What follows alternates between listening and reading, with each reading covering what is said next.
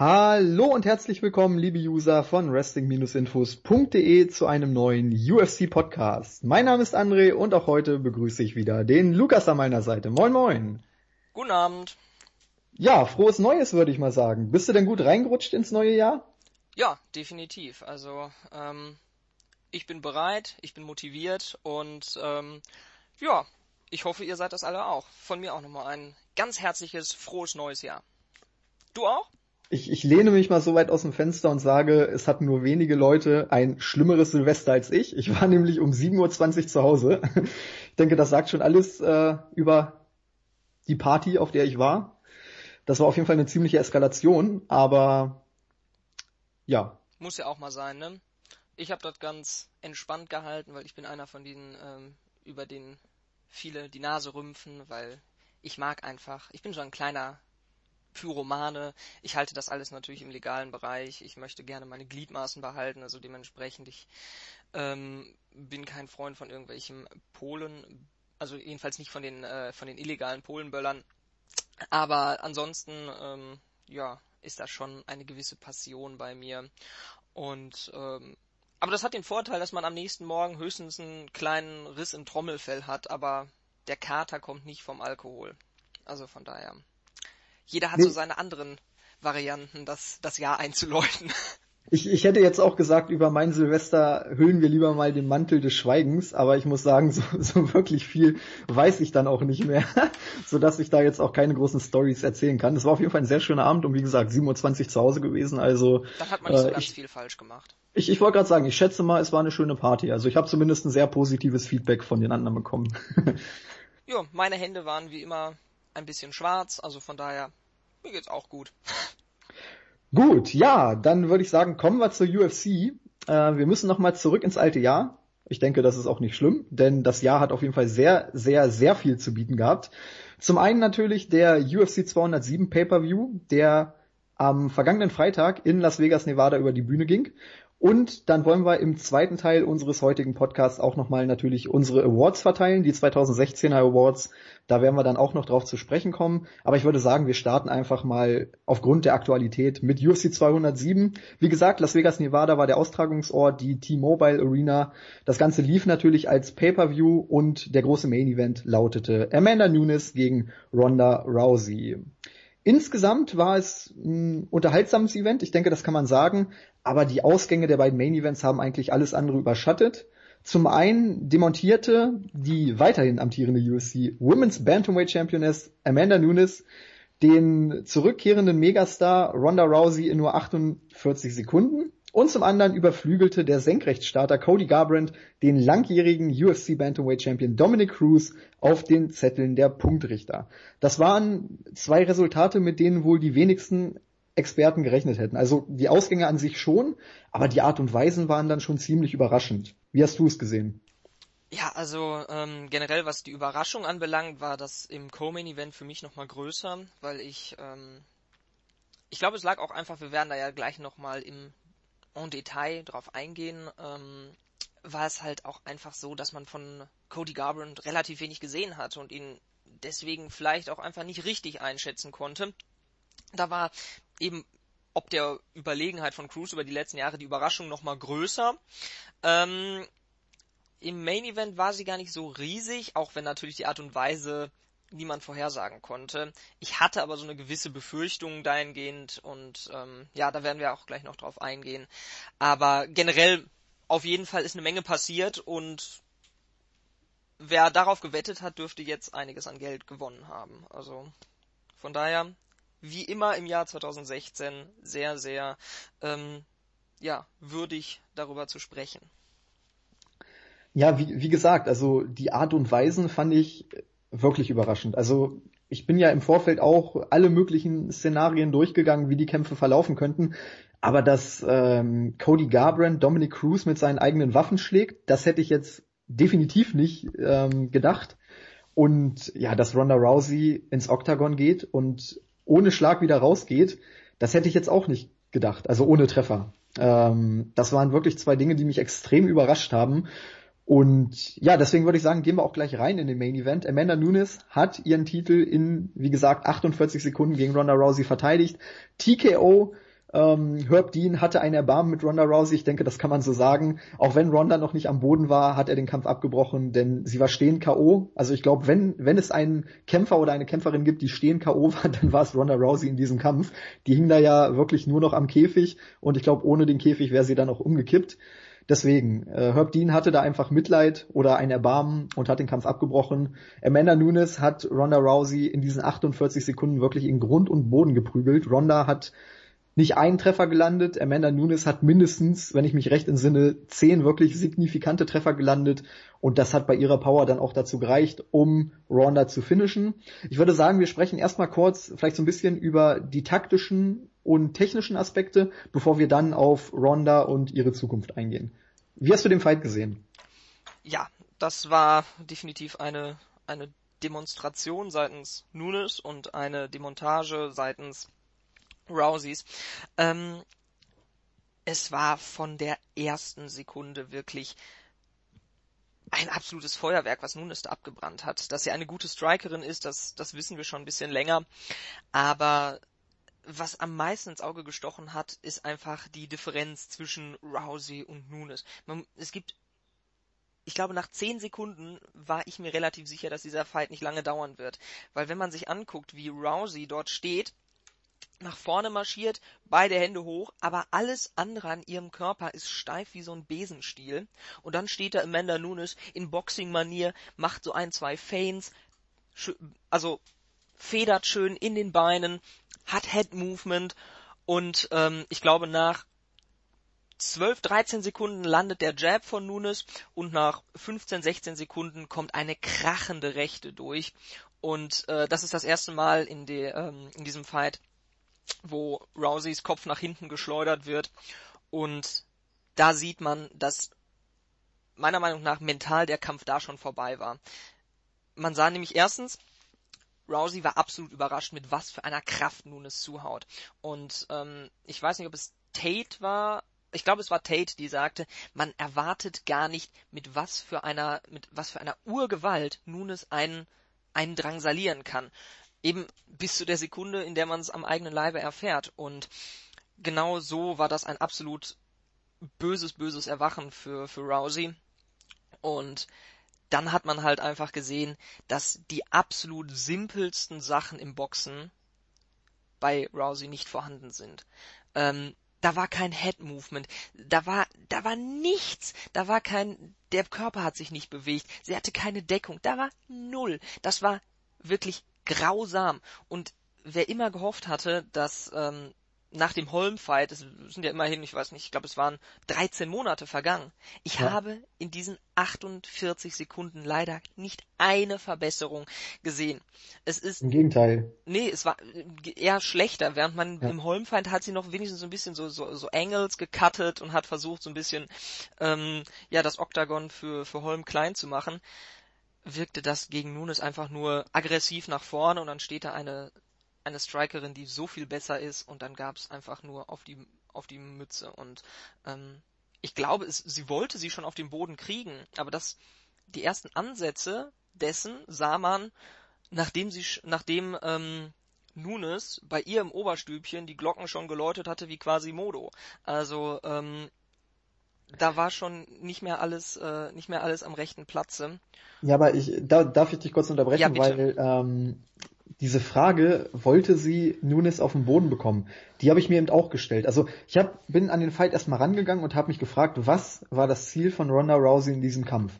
Ich hatte nämlich das Gefühl, dass Edmund äh, Taverdian, ihr, ihr Coach, ihr wirklich eingeredet hat, dass sie mittlerweile eine gute Boxerin ist, weil ähm, wenn ich darauf aus bin, den Takedown zu landen, dann muss ich es auch voll machen. Bei Ronda war es so, in den ersten 10, 15 Sekunden hat sie gar nicht versucht, mal in den Clinch zu kommen, sondern sie ist nach vorne gegangen, wollte Schläge landen und dann ist sie wieder zurückgewichen. Normalerweise, wenn ich äh, den Kampf auf den Boden bringen möchte oder den, äh, den Clinch suchen möchte, dann muss ich auch wirklich den Schritt ganz nach vorne machen. Dann kann ich nicht nicht nur zur Hälfte nach vorne gehen und dann wieder zurückgehen, weil das war ja dann auch genau die Phase, wo sie dann die erste Rechte von äh, Nunes kassiert hat. Ähm, deswegen, ich, ich weiß nicht, ob sie wirklich darauf aus war, sofort in den Clinch zu kommen. Also äh, ich weiß nicht, ob du das gesehen hast. Es gab ja ein Video von Taverdian über, also während des Kampfes, was er so reingerufen hat. Und, Head ähm, Movement, Head Movement. genau. Aber Da das ist, das ist doch schon Wahnsinn. Ich muss doch einem Profes wenn ich einem professionellen Fighter sagen muss, dass er seinen Kopf bewegen muss, dann läuft irgendwas ganz gewaltig schief. Ich muss dem doch auch nicht sagen, jetzt hau doch mal deinen Gegner. Was ist das denn? Das ist doch purer Wahnsinn, oder? Also, ich weiß nicht. Edmund Taverdian, den muss ich gleich auch noch mal ein bisschen ähm, auseinandernehmen. Aber bitte, ich habe dich unterbrochen, das kam mir nur gerade so raus, weil... Ja, nee, also ich wollte damit einfach nur sagen, dass der Gameplan von Ronda überhaupt nicht darauf ausgelegt äh, war, was eigentlich ihre Stärken sind. Also ähm, ich erinnere mich dann noch an den Kampf gegen Alexis Davis, gegen Kat Zingano, wo auch eben ähm, Ronda sofort nach vorne gegangen ist. Sie hatte natürlich auch den Vorteil, dass Zingano und Davis zum Beispiel auch nach vorne äh, langsam, dass sie nach vorne gegangen sind. Und sie hat dann äh, einfach sehr sehr gut reagiert mit ihren Judo-Aktionen, den Kampf sofort auf den Boden gebracht, gegen Alexis Davis dann mit Punches gefinisht, gegen äh, Zingano mit einem super Armbar den Kampf gefinisht, aber da war es ja auch so, dass sie sofort versucht hat, äh, den Körperkontakt zu suchen, dass sie sofort versucht hat, den Clinch zu suchen. Und ähm, in diesem Kampf war es so, dass sie gar nicht mehr diese Aggressivität hatte, dass sie gar nicht mehr so aggressiv auf den Clinch gegangen ist, sondern ähm, sie hat wirklich versucht, die Distanz zu halten und äh, mit Nunes zu boxen. Gegen Holm war es halt so, dass sie gar nicht rangekommen ist. Es gibt ja da diese eine Situation, wo Rousey nach vorne geht und ähm, Holm, ich weiß gar nicht, duckt sich, glaube ich, weg und dadurch stolpert Ronda dann in den Käfig hinein. Ich weiß nicht, ob ja, das war schon, an die Situation. Das war schon genau. wirklich. Da war es ähm, ja so komisch. Ja, da, da war es ja aber so, dass Ronda versucht hat, nach vorne zu gehen und Holm einfach überragend reagiert hat. Aber Nunes musste ja nicht mal reagieren, weil Ronda gar nicht ähm, voll durchgezogen hat. Sie hat gar nicht versucht, in den Clinch zu kommen. Sie hat gar nicht versucht, ihr Judo anzubringen, sondern sie ist einen Schritt nach vorne gegangen und aus irgendwelchen Gründen wieder einen Schritt zurück, was eigentlich ein Top-Boxer macht. Also wir haben ja ähm, diese Diskussion bei Conor McGregor mal gehabt mit diesem Push and Pull, dass man eben den Schritt nach vorne macht, und, um den Gegner zu einer Reaktion zu zwingen, dann wieder den Schritt zurück und dann eben den Konter landet.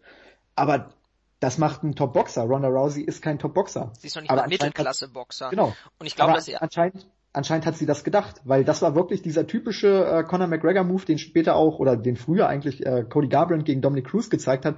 Das sind so Boxer Moves, die aber eigentlich nur gute Boxer zeigen können, weil man hat bei Ronda gesehen, sie hat es versucht und hat sich trotzdem ähm, ja den Schlag von Nunes gefangen, obwohl sie eigentlich die die Aktion ähm, herbeigeschworen hat und äh, deswegen bin ich wirklich so ein bisschen am Rätseln, was, was jetzt letztendlich ihr Gameplan war. Wollte sie wirklich mit Nunes boxen, äh, was ja einfach mal so vom Gedankengang her schon absoluter Selbstmord ist, oder wollte sie ähm, ja, weiß nicht, den Kampf auf den Boden bringen. Aber wie gesagt, wenn ich den Kampf auf den Boden bringen möchte, dann reagiere ich ganz anders. Wenn ich auf den Gegner zu, oder die Gegnerin zugehe, dann muss ich auch wirklich den Clinch suchen und nicht nur so, so eine halbherzige Bewegung machen, weil, wenn man ehrlich ist, äh, diese halbherzige Bewegung da nach äh, 10, 12, 14 Sekunden hat sie, glaube ich, gesagt, die hat sie am Ende den Fight gekostet, weil nach dem Treffer war der Kampf eigentlich schon zur Hälfte vorbei. Ja, ich glaube einfach, dass sie sich gedacht hat, ähm, ja, ich box mal erstmal eine kleine Runde mit ihr und dann kriege ich den, äh, den Fight schon irgendwie auf den Boden.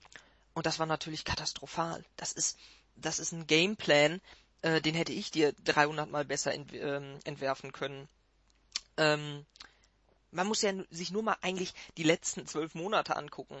Das war ja auch im Holm-Fight schon der absolute Wahnsinn, der Gameplan. Wie kann ich als als jemand, der 2008 bei den Olympischen Spielen die Goldmedaille im Judo gewonnen hat. Das heißt, ich habe mein Leben bis 2008 auf Judo fokussiert. Und wenn du auf einem olympischen Level in einer Sportart mithalten möchtest und eine Bronzemedaille zeigt, dass du ganz oben mithalten kannst, dann musst du dein komplettes Leben dieser Sache widmen. Sprich, du hast nicht wirklich Zeit für andere Sachen. Dementsprechend unterstelle ich jetzt einfach mal, gut, sie wird bis 2008 kein bis minimale Erfahrung im Striking gehabt haben. Und der Gameplan, den Edmund Taverdian für sie entwirft, lautet, box doch bitte gegen Holly Holm, eine Boxerin, die 2005 und 2006 vom Ring Magazine zur Kämpferin des Jahres, das heißt zwei beziehungsweise drei Jahre bevor Ronda Rousey wahrscheinlich das erste Mal wirklich gezeigt bekommen hat, wie man einen richtigen Schlag landet. Gegen die sollte sie boxen? Holly Holm ist nicht irgend so eine dahergekommene Preisboxerin. Die war dreifache World Championess, äh, also beziehungsweise Championess in drei verschiedenen Gewichtsklassen mit 15 Titelverteidigungen. ähm, es gibt einige Leute, die sie in den Top 10 bis Top 20 der besten Boxerinnen aller Zeiten sehen. Ja, das ist nicht irgendwer. Und dann kommst du als, als Head Coach auf die Idee, gegen diese Person einen aggressiven Stil zu boxen. Das ist der Traum eines jeden Boxers, ein wirklich skillmäßig schlechterer Fight oder viel schlechterer Fighter versucht aggressiv gegen dich zu boxen. Du musst nur ganz entspannt äh, äh, countern, kannst gemütlich nach hinten gehen und ähm, und der Rest erledigt sich von alleine. Das das ist pure purer Wahnsinn dieser Gameplan. Und dann noch in der Pause zu sagen, ja ja, es läuft alles nach Plan. ähm, also da, da brennen bei mir die Synapsen durch. Ganz ehrlich, das war, ähm, das war der pure Wahnsinn. Und deswegen ähm, überrascht, hat es mich halt in dieser Hinsicht nicht wirklich überrascht, dass wirklich wieder so ein Mumpitz an Gameplan dabei rauskommt. Auch wenn man meinen sollte, dass Ronda Rousey eigentlich nach den Erfahrungen aus Melbourne doch wissen müsste, dass sie keine Boxerin ist. Und wenn Holly Holm dir wehtun kann, das haben die Jungs von Heavy Hands Podcast ähm, äh, schon gesagt, wenn Holly Holm die zwar technisch wunderbar ist, aber nicht die meiste Power in den Armen hat, ähm, dir wirklich wehtun kann, dann wird eine Amanda Nunes dich absolut ähm, in den Beichtstuhl prügeln. Und genauso ist es passiert. Also ähm, von daher, ich verstehe den Gameplan nicht und ähm, den kann man ehrlich gesagt auch nicht verstehen purer Wahnsinn. Ja, aber ich, ich, ich finde, gegen Holly Holm war es wenigstens so, dass, was ich eben schon angesprochen habe, dass Ronda wenigstens den Weg voll nach vorne gegangen ist. Also sie hat wirklich versucht, voll nach vorne zu gehen. Das hat nicht funktioniert, weil Holly Holm natürlich auch überragend die Angles kreiert hat, weil sie überragend sich bewegt hat. Äh, das darf man eben nicht vergessen. Aber in dem Kampf hat Ronda wenigstens versucht, nach vorne zu gehen. Und hier war es ja wirklich so, dass sie sich nicht getraut hat, nach vorne zu gehen oder dass sie nicht nach vorne gehen wollte. Warum auch immer. Sie hat es eben nicht gemacht. Und das war ein Unterschied, der mich dann schon überrascht hat. Gegen Holly Holm hat sie versucht, in den Clinch zu kommen. Sie hat es eben nicht geschafft, weil Holly Holm einfach, wie du gerade aufgezeigt hast, überragend ist. Aber gegen Amanda Nunes hat sie es ja nicht mal probiert. Und das war halt so der Punkt, wo ich mir dachte, what the fuck? Was, was denkst du eigentlich, wer du bist? Oder was denkt dein Coach eigentlich, was du bist? Ähm, der Punkt ist halt nicht, dass du in 48 Sekunden verlierst. Das kannst du machen. 48 Sekunden, ähm, guck dir Conor McGregor an, der äh, Jose Aldo in 13 Sekunden ausnockt. Das macht Jose Aldo nicht zu, ne, zu einer Wurst oder irgendwie sowas.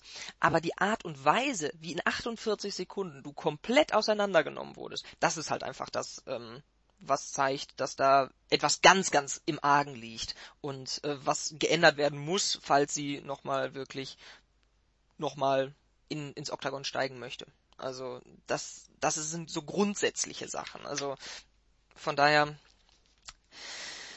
wir werden sehen. Ja, vor allem, ich fand es halt auch krass, dass sie wirklich überhaupt kein Head-Movement hat. Ne? Also, ähm, ich meine, gut, wir sind jetzt keine Weltklasse-Kampfsportler, um, um das dann auch irgendwie äh, einschätzen zu können. Also ich möchte jetzt nicht von irgendwelchen Usern hören, ja, ihr sagt das jetzt einfach so, könnt es aber selber nicht besser. Nein, ich kann es auch nicht besser.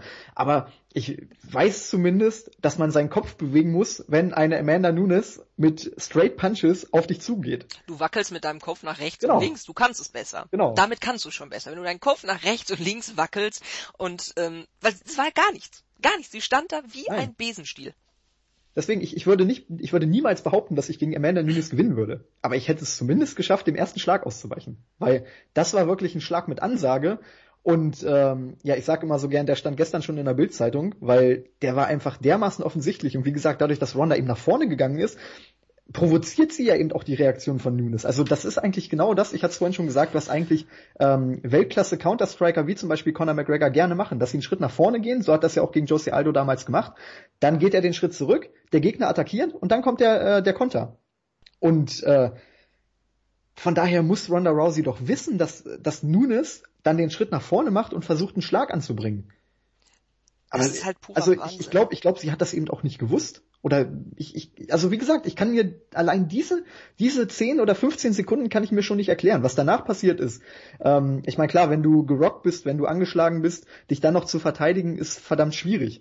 Aber was sie in diesen ersten 10, 15 Sekunden da abgeliefert hat, da bin ich ganz ehrlich, ich glaube, das hätte ich besser hinbekommen. Also ich hätte zumindest in den ersten 15 Sekunden, oder ich sag mal, diese erste Kombination, die von Nunes dann gelandet hat, die hätte ich nicht abgekriegt. Ob das ich dann den ja Kampf gewonnen, gewonnen hätte, ist was anderes. Aber diese erste Kombination, die hat mich wirklich ein bisschen sprachlos gemacht, weil ich erwarte schon von einer professionellen Kämpferin Und ich will jetzt nicht darüber diskutieren, ob Ronda Rousey die beste ist oder wo genau sie jetzt im Ranking steht, aber sie ist auf jeden Fall eine Profikämpferin. Und von einer Profikämpferin, egal ob das die Nummer 35 der Welt ist, scheißegal, erwarte ich zumindest, dass sie dazu in der Lage ist, ihren Kopf, wie du gesagt hast, einmal nach rechts oder einmal nach links zu bewegen. Und nicht mal das hat sie geschafft. Also Besonders das ist die also, Standardkombination, die sie da abbekommen hat.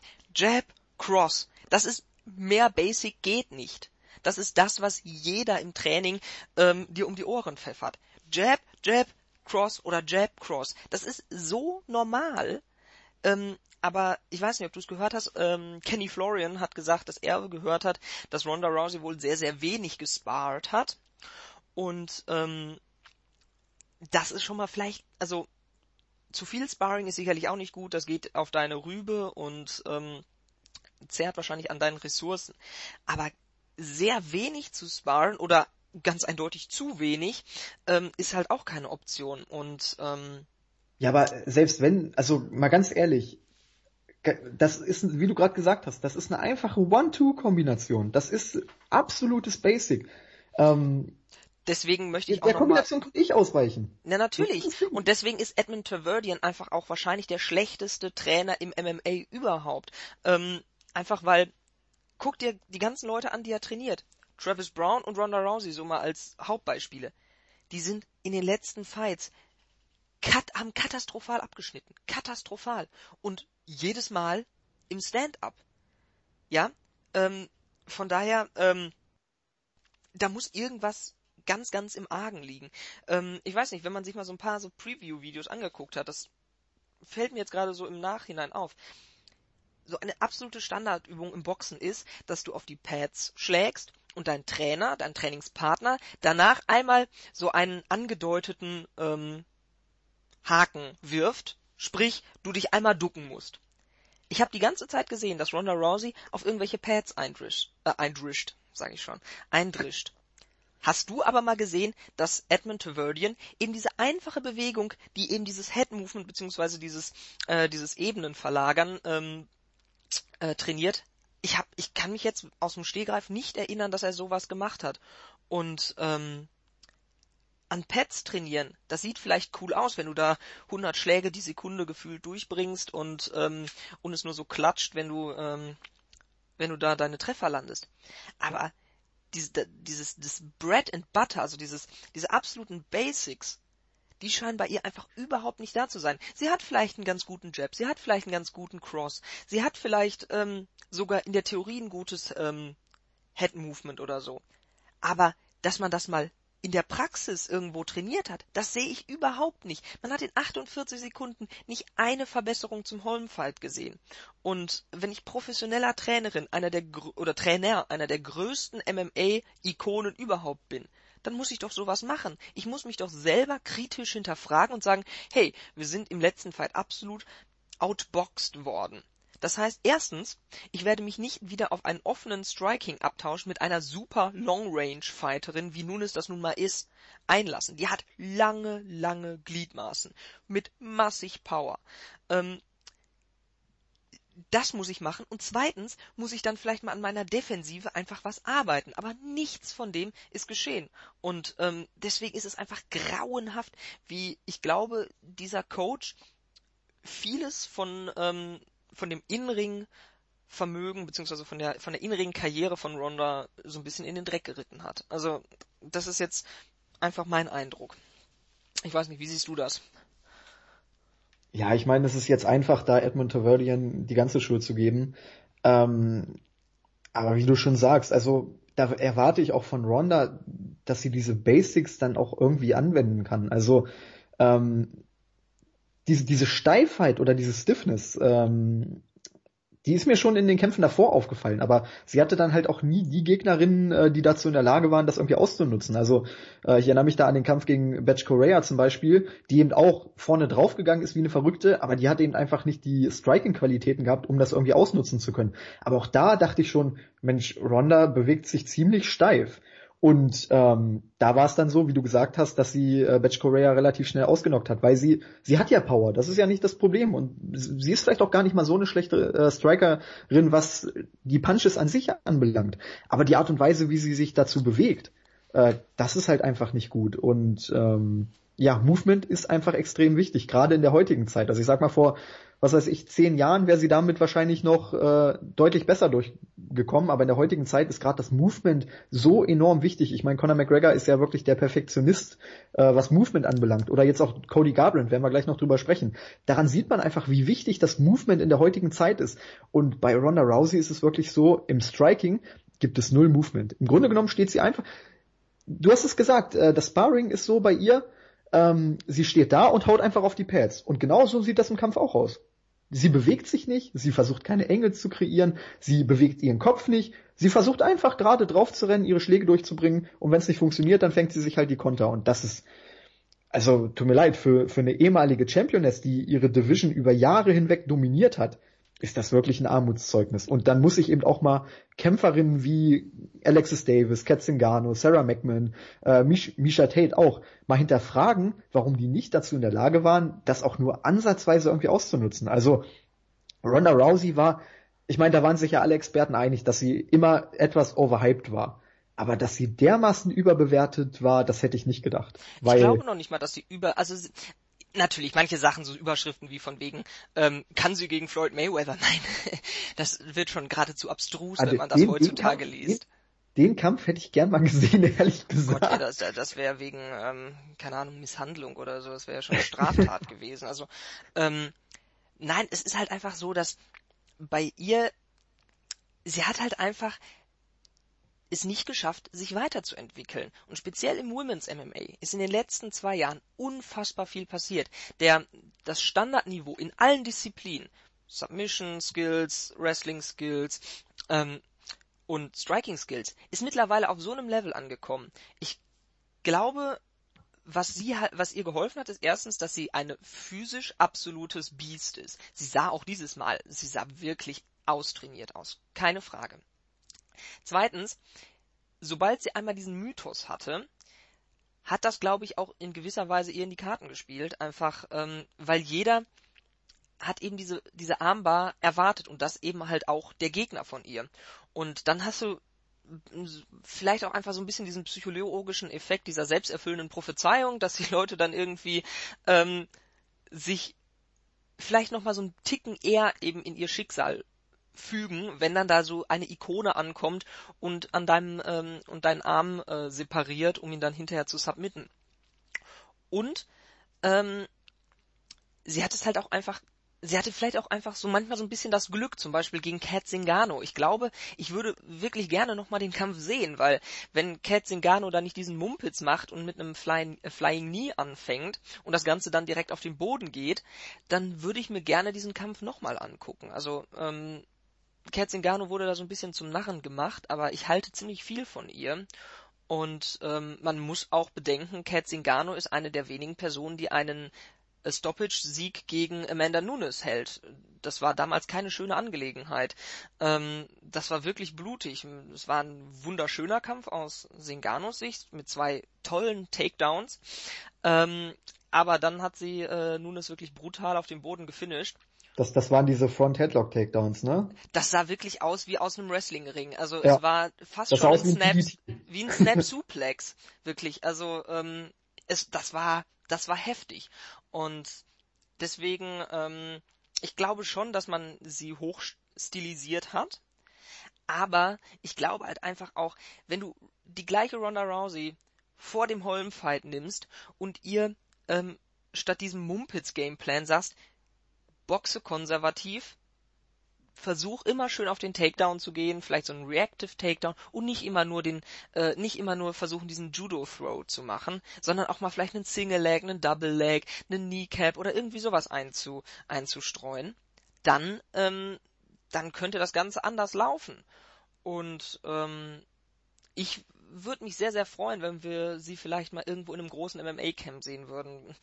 Greg Jackson wird nix, weil da Holm ist, ähm, A, ähm, ATT, weil da Nunes ist, aber wie wär's zum Beispiel einfach mal mit AKA oder mit, ähm, mit TriStar? Das sind riesige Gyms mit Weltklasse-Trainern und zwar in allen Bereichen. Und wenn, wenn Rousey sich jetzt wirklich mal ein Jahr oder vielleicht auch zwei Jahre nochmal rausnimmt und diese ganzen Basics aufarbeitet, dann glaube ich, dass sie mit ihrer Erfahrung im Judo und ihrem Weltklasse Submission Game, was man einfach nicht vergessen darf, ähm, noch viel erreichen könnte. Fraglich ist, ob das mental noch bei ihr möglich ist, weil ähm, der Hashtag war ja immer Fear the Return, aber ich hatte irgendwie so die ganze Zeit den Eindruck bei den Weigh-ins, bei den Ceremonial Weigh-ins und ähm, auch dann hinterher im im ähm, im Käfig, die Person, die den Return am meisten gefeared hat, war Ronda selbst. Ich glaube, bei der war einfach psychisch noch richtig einen Knacks weg und ähm, solange das nicht behoben ist, ähm, ja, müssen wir über einen Return gar nicht reden.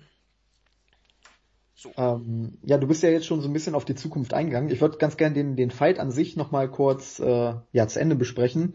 Wir haben jetzt viel Ronda Rousey kritisiert, wir haben jetzt viel über sie gemeckert. Ich würde sagen, wir drehen das Ganze mal um und loben einfach auch mal Amanda Nunes. Du hast, hast es ja schon kurz angesprochen die hat wirklich eine Striking Power, alter Falter. Also von der möchte ich keine Rechte ins Gesicht bekommen.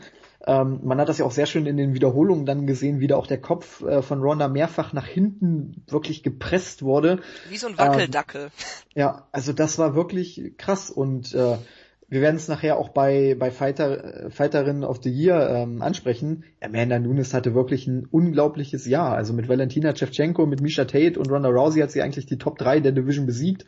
Und auch die Art und Weise, gerade gegen, äh, gegen Tate und jetzt gegen Rousey, das waren ja wirklich Demontagen. Und ähm, ja, Amanda Nunes scheint wirklich die neue Nummer 1 äh, in der Bantamweight Division zu sein, die auch lange, lange den Titel halten wird, weil ähm, ihr Ground Game ist richtig gut das steht außer Frage. Und ihr Striking hat sich jetzt in den letzten Monaten auch unglaublich weiterentwickelt. Also du hast den Kampf gegen Ketzengano angesprochen, wo sie ja wirklich Probleme hatte. Aber wenn man das mal vergleicht ähm, mit dem Kampf jetzt gegen, gegen Misha Tate oder eben jetzt gegen Ronda Rousey, das war eine deutliche Entwicklung, eine deutliche Verbesserung war da zu erkennen. Und ähm, ja gerade diese diese langen Schläge mit ihrer großen Reichweite, ähm, diese Explosivität in ihrem Striking, das ist wirklich richtig gut. Und das war eben vor zwei drei Jahren noch nicht da. Und äh, die Entwicklung finde ich einfach wirklich super interessant. Und ich glaube auch, dass sie da die Division jetzt in den nächsten Jahren dominieren wird, weil sie bringt einfach extrem viele Dinge mit, die ja, die schwer sind äh, zu beantworten. Also sie wirft Fragen auf, wo nur wenige Fighterinnen eine Antwort drauf haben dürfen. Das ist ihr Striking, die Länge ist einfach verdammt schwierig. Man weiß nicht so richtig, wie komme ich, wie komme ich an sie ran? Denn man muss an sie rankommen, weil es gibt nur wenige Fighterinnen, die eine größere Reichweite haben. Und äh, gerade diese Range, die man dann ähm, ja überwinden muss, um in den Clinch zu kommen, das ist eben die tödliche Range. Ich meine, man, man hat es am Beispiel von Ronda gesehen, genau in dieser Range wurde sie dann auch mit der mit der ersten Kombination getroffen und ähm, ja, jeder Treffer von Nunes äh, kann das Ende herbeiführen. Ich denke, das haben die letzten beiden Fights äh, bewiesen. Und dazu kommt eben ihr gutes Ground Game, dass sie eben auch dazu in der Lage ist, vom Rücken aus sich zu verteidigen, dass sie dazu in der Lage ist, den Fight on top zu, äh, äh, zu dominieren und eben auch mit Ground and Pound zu finishen. Und ähm, sie hat auch an ihrer Kondition gearbeitet. Also gegen Valentina Shevchenko war es ja so, dass sie in der dritten Runde durchaus Probleme bekommen hat. Aber ich finde, dass sie einfach von der, von der Physis her deutlich stärker wirkt und deutlich konstanter wirkt als noch äh, zu Beginn des Jahres oder im März diesen Jahres oder letzten Jahres eher gesagt.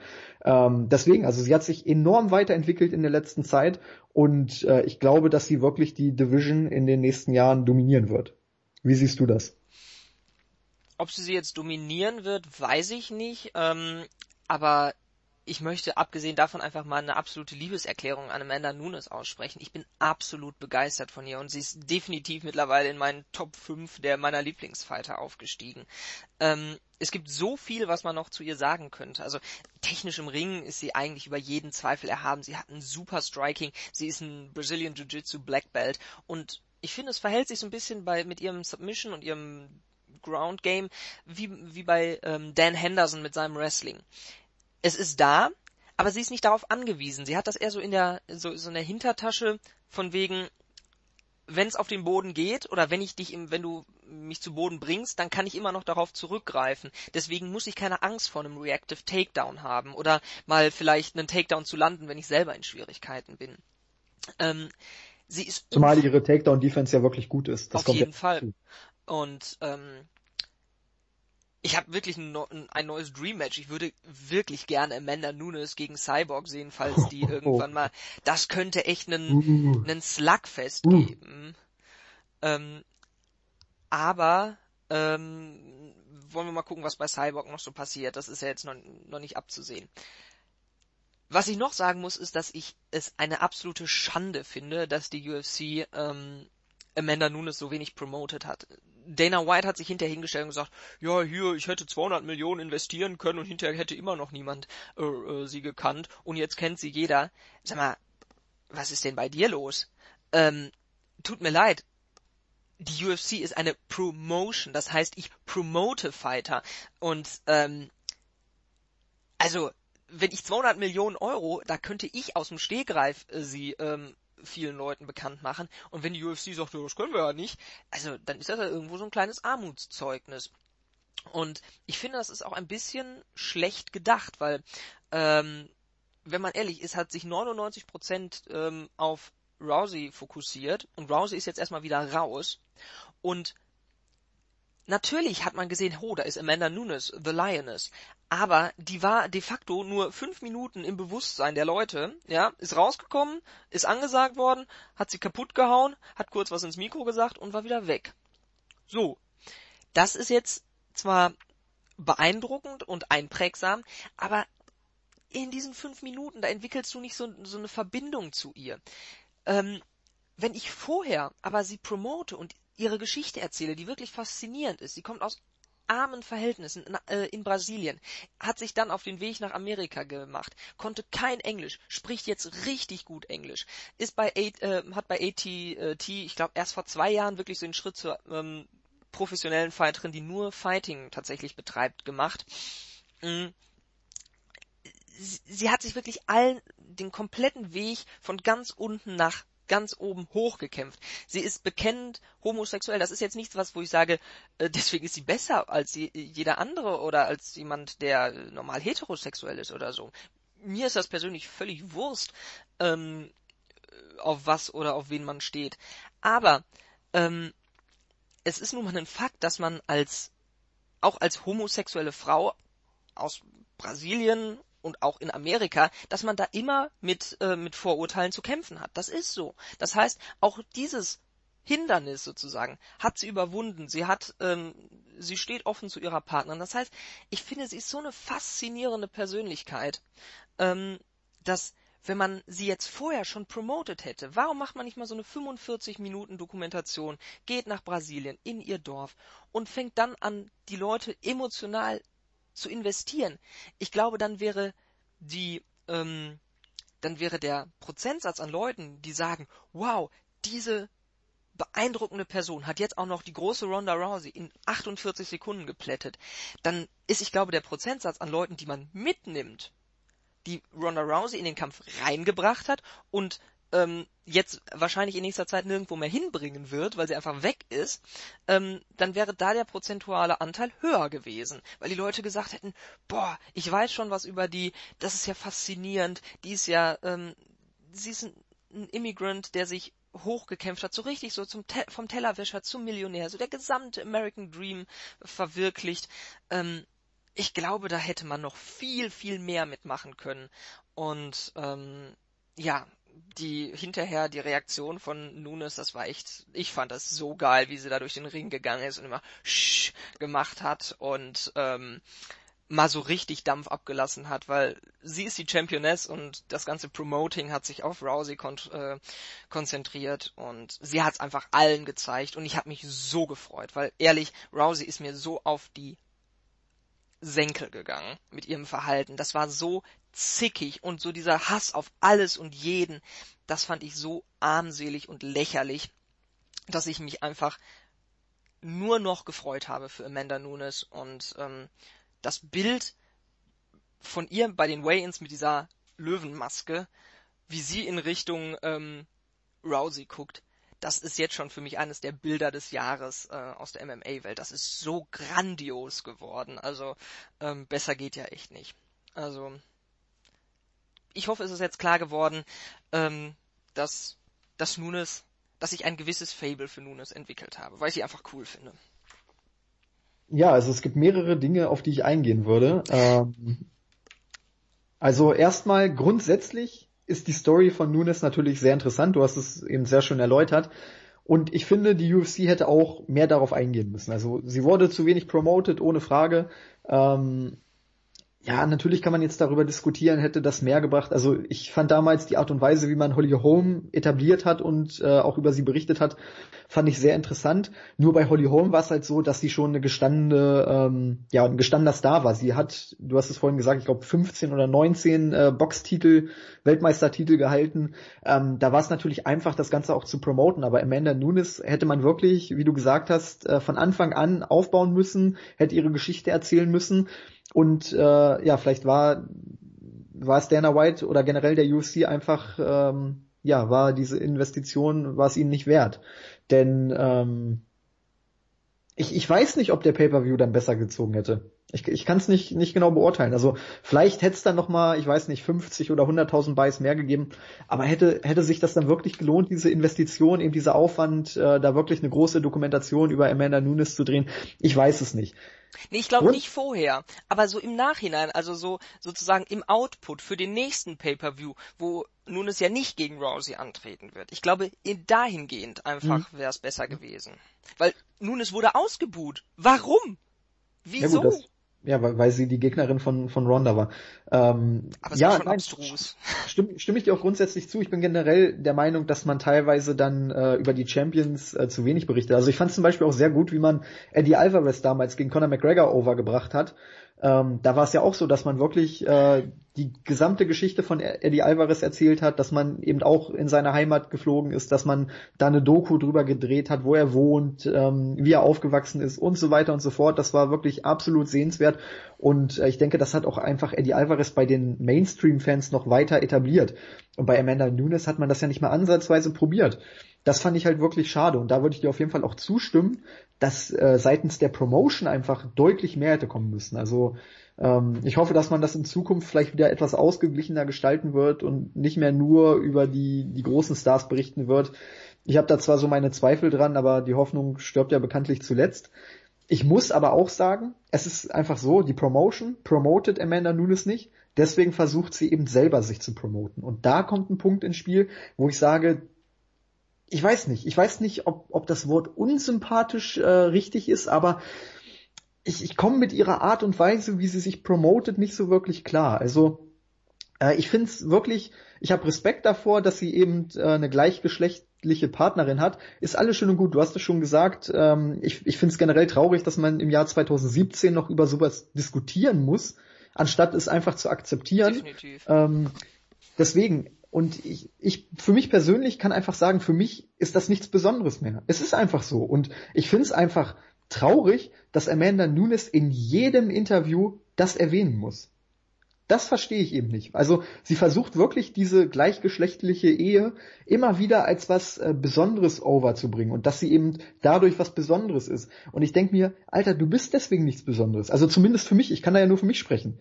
Ähm, bei mir erhöht das nicht irgendwie den Sympathiegrad für sie oder sonst irgendwas, sondern sie ist und bleibt eine Kämpferin du hast es gesagt, wen die jetzt heiratet und so weiter, ist mir persönlich völlig egal, weil im Oktagon spielt das keine Rolle. Und deswegen finde ich es einfach sehr nervig, dass sie das wirklich in jedem Interview erwäh äh, erwähnen muss. Es gibt so viele andere Dinge, äh, über die sie reden könnte, dass sie eben, wie du gesagt hast, äh, aus armen Verhältnissen stammt, dass sie sich äh, bis an die Spitze gearbeitet hat. Aber nein, sie erzählt immer wieder nur von ihrer Partnerin. Und das geht mir mit der Zeit dann irgendwie auch auf die Nüsse, muss ich ganz ehrlich sagen. Also ich finde, die Art und Weise, wie sich Amanda Nunes selbst präsentiert und vermarktet, ausbaufähig. Weil sie hat, sie hat ja eine wirklich interessante Story und über die könnte man auch äh, seitens der UFC ausführlicher berichten. Man macht es aber nicht und deswegen versucht eben Amanda Nunes sich selber overzubringen und äh, die Art und Weise, wie sie sich overbringt, ist meiner Meinung nach ja ausbaufähig, nicht optimal. Also ich will jetzt auch nicht sagen, dass ich sie nicht mag oder so, ist alles alles in Ordnung. Aber ich, ich finde, sie übertreibt hier und da dann auch ein bisschen und das wiederum ähm, ja erhöht nicht unbedingt äh, die, Aufmer die Aufmerksamkeit, die ich ihr schenke, sondern es verringert die Aufmerksamkeit eher, weil ich mir denke, oh Mann, jetzt muss ich schon wieder ein Interview von ihr hören, wo sie im Grunde genommen das gleiche labert, was sie in fünf Interviews davor auch schon erzählt hat. Auf der Postfight-Pressekonferenz hat sie auch nochmal das gleiche erzählt, was sie im Octagon schon erzählt hat. Und das finde ich dann irgendwie auf Dauer auch sehr, ja, sehr anstrengend. Und ähm, ja, ich, ich finde es äh, unnötig, weil sie eben wirklich eine interessante Kämpferin ist, die so viel Potenzial hat, die man auch gut vermarkten könnte. Ähm, ihr Kampfstil ist vermarktbar. Sie, sie, wie du gesagt hast, sie spricht gut Englisch. Also man könnte auch Interviews mit ihr führen. Ähm, aber man sieht ja, dass sie selbst mit ihrer ähm, eigenen Promotion oder mit ihrer eigenen Vermarktung dann doch ein paar Probleme hat. Und äh, ja, ich, ich weiß nicht, wie man das, wie man das lösen könnte. Ich weiß ja, nicht, ob du da, da, irgendwie einen Ansatz hast. Ja, dazu noch eine Kleinigkeit.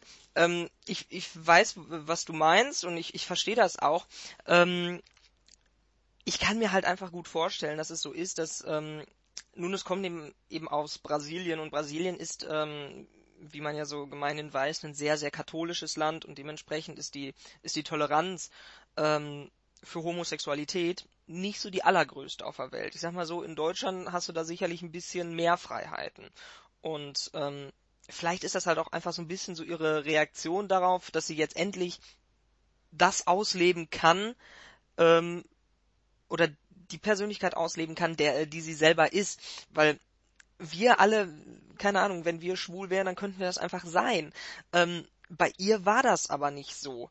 Und ähm, wir wir sind jetzt als als Heterosexuelle aus Deutschland, vielleicht können wir das gar nicht so nachvollziehen, wie das jetzt für sie ist. Einfach dieses immer entweder sich unterdrücken müssen, von oben herab betrachtet zu werden und vielleicht ist das so eine, so eine Art Überkompensation, dass sie jetzt endlich sozusagen das auslebt, ähm, was sie, ähm, was sie jahrelang nicht konnte oder eben nur unter, ja, unter irgendwie kritischen Blicken tun konnte.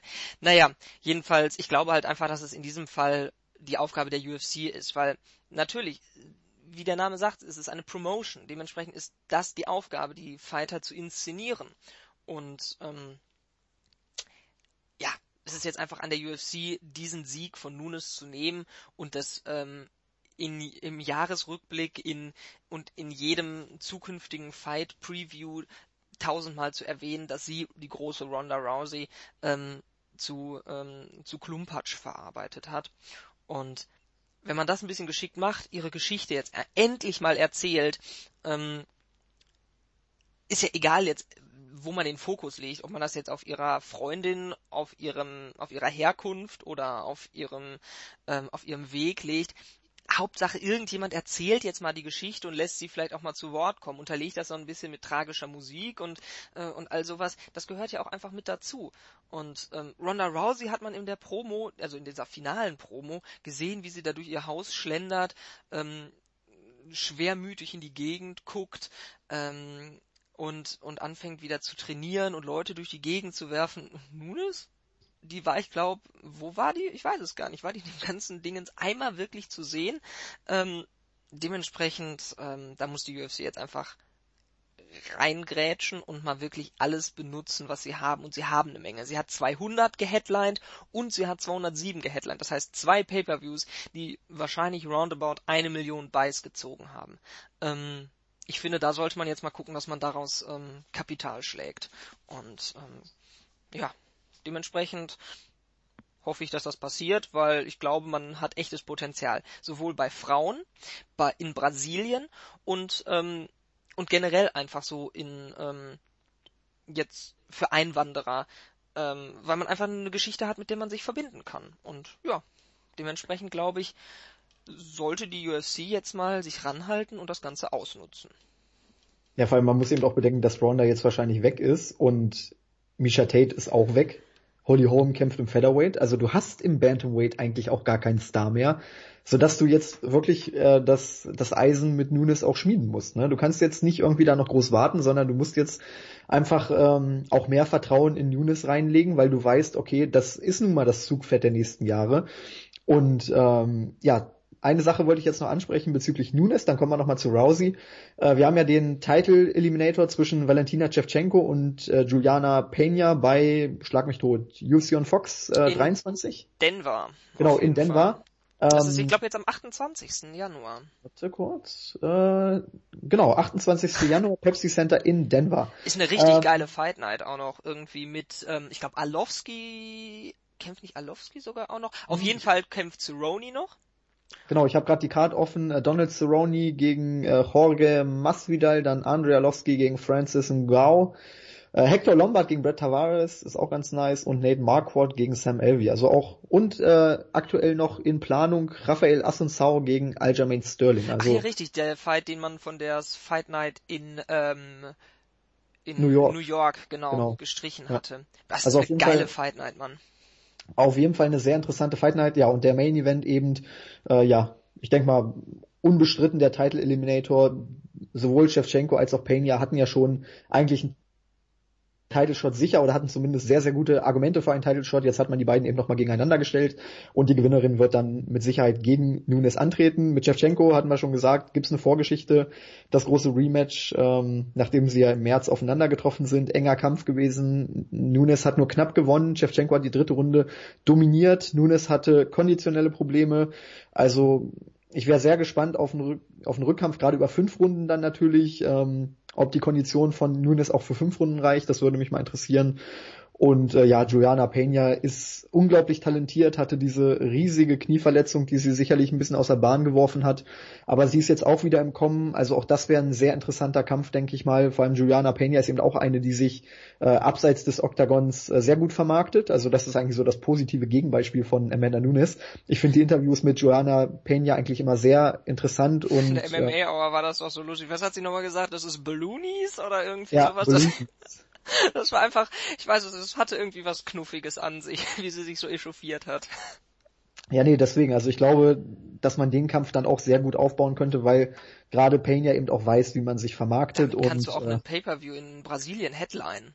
ja, absolut. Ähm, deswegen, also egal wer da gewinnt, ich glaube, der Kampf gegen Nunes ähm, wäre auf jeden Fall dann einer, der trotzdem gut ziehen würde als Main Event, als Co-Main Event, wer weiß. Ähm, ja, aber wie gesagt, die Star Power in der Women's Bantamweight Division ist momentan dann doch etwas begrenzt und ich bin einfach gespannt, wie sich das jetzt entwickelt. Die großen Zugpferde sind weg mit Rousey und Tate. Home jetzt im Featherweight aktiv, also das wird auf jeden Fall eine sehr interessante Zeit im äh, Bantamweight und ich würde sagen, wir sprechen jetzt einfach nochmal ganz kurz über Rousey, wie es mit ihr weitergehen könnte. Du hast es ja schon mal angerissen, ähm, vielleicht kommt sie nochmal zurück, vielleicht auch nicht. Ähm, vielleicht wechselt sie nochmal das Camp. Also die Idee mit dem TriStar Gym fand ich auf jeden Fall sehr gut. Firas Sahabi ist ein überragender Coach. Ähm, ja, das Beispiel GSP finde ich immer sehr interessant, weil GSP eben auch einer war, der ein überragender Grappler war, der aber meiner Meinung nach nie das wirkliche Weltklasse-Striking hatte, also der da immer so ein bisschen overrated war. Und wenn man sich immer Rousey anguckt, dann ist sie eigentlich, ja, ein weiblicher GSP. Ne? Sie ist auch überragend am Boden, hat ein überragendes Grappling, aber ihr Striking ist eben ausbaufähig. Und ich glaube, ähm, dass das auf jeden Fall eine gute Idee wäre. Ich bleibe aber, oder ich lehne mich mal so weit aus dem Fenster, dass ich sage, es wird nicht passieren, weil ich glaube, Ronda hat einfach so eine enge Verbindung zu Edmund Taverdian aufgebaut, dass sie den nicht einfach so in den Wind schießen wird. Egal, wie schlecht es jetzt gelaufen ist. Also ganz ehrlich, ich hätte Taverdian schon nach dem Homefight in den Wind geschossen und hätte gesagt, sag mal, was bist du eigentlich für ein Vogel, mir so ein Gameplan da in der, ähm, in der Rundenpause zu erzählen oder mir so, sowas zu erzählen, dass es gut läuft, obwohl ich eigentlich nur auf die Schnauze bekommen habe. Ähm, deswegen, also das wird nicht passieren und ich lehne mich mal auch so weit aus dem Fenster, dass sie aller, allerhöchstens nochmal für einen Fight zurückkommen wird. Das wäre dann der, der große Cyborg-Fight, aber ansonsten glaube ich nicht, dass Ronda Rousey nochmal ins Octagon zurückkehren wird. Sie wird Gott, jetzt, die würde ja ermordet werden von Cyborg. ja, aber das wäre halt der Kampf, der, glaube ich, finanziell nochmal sehr interessant wäre und wir wissen ja, die UFC ist auch extrem auf äh, Money Matches aus. Deswegen, also wenn sie überhaupt nochmal zurückkehrt, dann glaube ich gegen äh, Cyborg. Das muss auch nicht jetzt in diesem Jahr sein oder nächstes Jahr, aber ich glaube, langfristig wird es da nochmal einen Kampf geben. Und ähm, ja, ansonsten werden wir Ronda Rousey jetzt wohl eher in Hollywood oder vielleicht auch der WWE sehen. Also was, was glaubst du? Sehen wir sie nochmal zurück? Sehen wir sie bei WWE, in Hollywood oder wo auch immer? Ich fände schön, wenn wir sie nochmal im, äh, im Octagon sehen würden, weil ich finde es so schade, wie sie sich selber, also jetzt mal das Ganze im Ring geschehen rausgelassen, fand ich halt auch einfach ihr Verhalten außerhalb des Ringens einfach nur beschämend. Ähm, als Gegenbeispiel, wie man eine Niederlage, also beziehungsweise sie ist einfach die krasseste, das krasseste Beispiel dafür, wie ich nicht mit einer Niederlage umgehe. Es ist ja jetzt letztens dieser Film rausgekommen, uh, The Hurt Business. Es geht in diesem Geschäft darum, anderen weh zu tun. Das heißt, früher oder später wird auch dir weh getan. Und dann kommt, dann definiert man eben einen Champion, ich glaube, ganz am Ende der Karriere nicht durch die Siege, sondern wie er mit seinen Niederlagen umgeht. Und wir hatten dieses Jahr, jetzt über das werden wir auch noch gleich sprechen, zwei Sachen, ähm, beziehungsweise zwei Beispiele, wie man mit einer Niederlage umgeht. Und das waren einmal Conor McGregor nach seiner Niederlage gegen Nate Diaz, der sich dahingestellt hat, gesagt hat, ich habe verloren, ich komme wieder, passt mal ganz schön auf. Und über den Co-Main Event Dominic Cruz gegen ähm, Cody Garbrandt.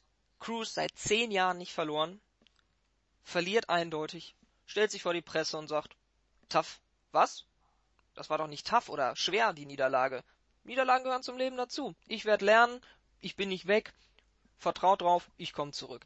Das ist so groß einfach. Wenn du zehn Jahre nicht verloren hast und als krasses Be Gegenbeispiel hast du dann Ronda Rousey, die durch den LAX Airport in ähm, Los Angeles mit einem Kissen vor dem Gesicht ähm, sich vor den Kameras versteckt. Das war so traurig. Das hat mir wirklich wehgetan, weil ich ein großer Ronda Rousey Fan war. Und ähm, das zeigt halt einfach, dass sie, dass sie psychisch vielleicht einfach nicht mit diesem Business klarkommt. Und ähm, dann diese, dieser unsägliche Hass auf die Medien, dass irgendwie sie gegen sie geturnt wären oder was auch immer. Ich verstehe es nicht. Es gibt erstens nicht die Medien, es gibt auch nicht die Lügenpresse. Ähm, und das, das wirkt so unreif, so, so armselig und damit hat sie sich so viel kaputt gemacht, weil sie halt vorher einfach diese große Ikone war. Und wir dürfen es nicht vergessen, was viele jetzt tun und sie nur noch haten.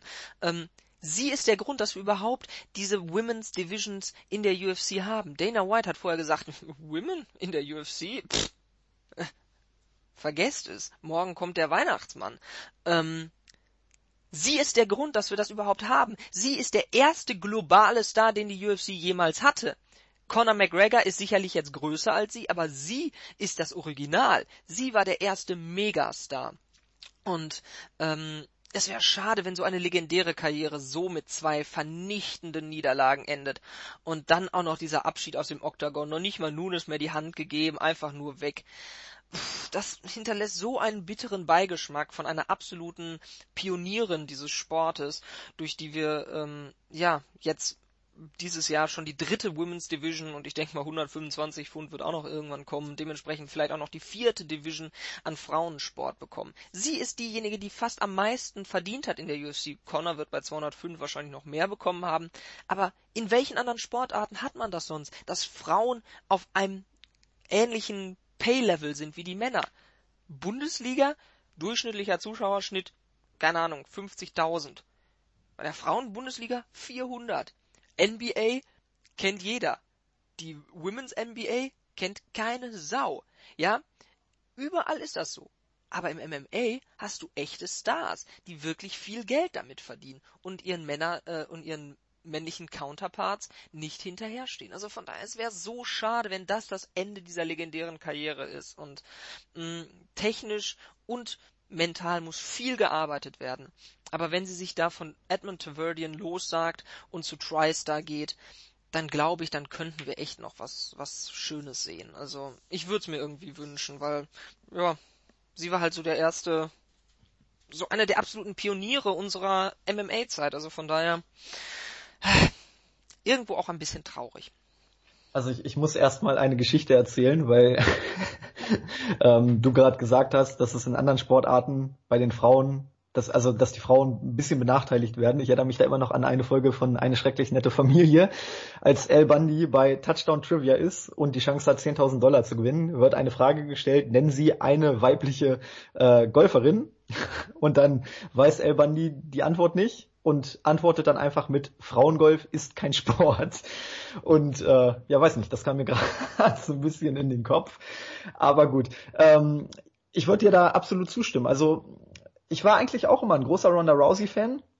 Das hat sich geändert mit der Ultimate Fighter Staffel, als sie damals mit Misha Tate zusammen gecoacht hat, weil davor war sie eben immer dieses Pretty Face, hat immer gute Laune verbreitet ähm, und man hat halt wirklich nie so wirklich hinter die Fassade gucken können. Ne? Und bei The Ultimate Fighter war es dann eben so, dass sie auf einmal aus irgendwelchen Gründen total böse wurde.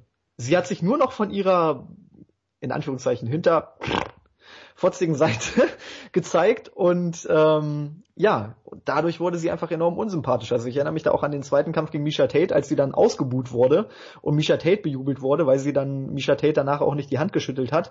Ähm, da hat Ronda zum ersten Mal ihr wahres Gesicht gezeigt und dann auch in den Kämpfen danach, ob es jetzt gegen Batch Korea war oder gegen Holly Holm äh, sie hat da auf einmal Beef kreiert, der überhaupt nicht da war. Ne? Also gerade gegen Holly Holm, als sie da bei, bei den Way-Ins auf einmal auf sie losgegangen ist, aus irgendwelchen Gründen. Ähm, und dann sich hinterher hingestellt hat und gesagt hat, uh, sie hat mich äh, hier disrespectful behandelt und so ein Quatsch. Du warst das, du, du Nuss. Ja, richtig. Da, da habe ich mir auch so gedacht, das ist ja auch irgendwie dann heuchlerisch, ne? Weil am Anfang ihrer Karriere hat sie immer auf gute Laune gemacht und war immer das Pretty Face. Und dann auf einmal hat sich alles geändert und sie ist auf einmal diese extrem, ja, böse Kämpferin. Also ich tue mich da immer schwer mit Babyface und Heel. Wir sind im, im MMA, da bringt man diese Begriffe nicht. Aber im Grunde genommen ist sie wirklich in der Zeit vom ultimativen Babyface zum extrem verhassten Heel geturnt, weil ähm, ihr Auftreten war absolut unsympathisch, auch in den Kämpfen davor schon. Ähm, du hast es gesagt, nach dem Holly Home Fight hat sie sich geweigert, irgendwelche Interviews zu geben, ist da am Flughafen ähm, mit einem Handtuch im Gesicht rumgelaufen, hat aus irgendwelchen Gründen einen enormen Hass auf die Medien äh, aufgebaut, den ich auch nicht verstehen kann, weil es ist doch klar, wenn man verliert, dass man dann auch kritisiert wird. Und wenn man so deutlich verliert, dann wird man natürlich noch schärfer kritisiert. Und wenn der Coach dann in einer Rundenpause eine schlechte Ansprache macht, dann ist es doch auch klar, dass der Coach kritisiert wird. Das ist doch völlig normal, vor allem wenn du so ein Megastar bist.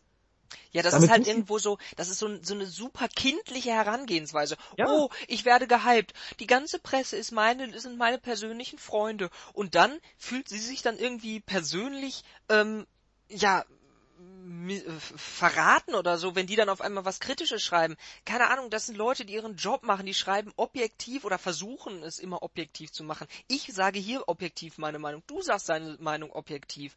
Und ähm, keine Ahnung, das ist so, das ist so kindisches Verhalten einfach. Wenn man die positiven Seiten akzeptiert, dann muss man auch die negativen. Wenn du von vornherein sagst, ich will dieses ganze Pressewirrwarr und diesen ganzen, ähm, diesen ganzen Hype, das mag ich nicht, ich bin lieber ruhig und ähm, konzentriere mich auf das, was ich im Ring mache, ist okay. Dann verdienst du aber auch keine drei Millionen, sondern dann kriegst du deutlich weniger. Wenn du aber dich so in die Medien stellst und ähm, die Hollywood-Braut bist, die äh, immer allen in den Arsch tritt und auf jeder ähm, Talkshow-Couch sitzt, dann wirst du auch von den gleichen Leuten ähm, hinterher bewertet nach dem, was du im Ring tust. Und wenn das Kacke ist, dann sagen die das. Und ja, von daher äh, total unsympathisch. Ja, vor allem, vor allem sie hätte, es wäre auch überhaupt kein Problem gewesen, wenn sie sich dann irgendwann im Laufe der Zeit hingestellt hätte und gesagt hätte, so, pass auf, ich habe im Kampf oder vor dem Kampf gegen Holly Holm habe ich extrem viele Mediatermine wahrgenommen. Ich war bei vielen Pressekonferenzen. Das war einfach alles zu viel. Ich konnte mich nicht auf den Kampf konzentrieren. Beim Kampf gegen Amanda Nunes würde ich mich freuen, wenn wir die Interviews möglichst ähm, ja, die Anzahl der Interviews möglichst gering halten, das Ganze wirklich auf dem untersten Level halten, damit ich mich auf den Kampf gegen Amanda Nunes voll und ganz konzentrieren kann.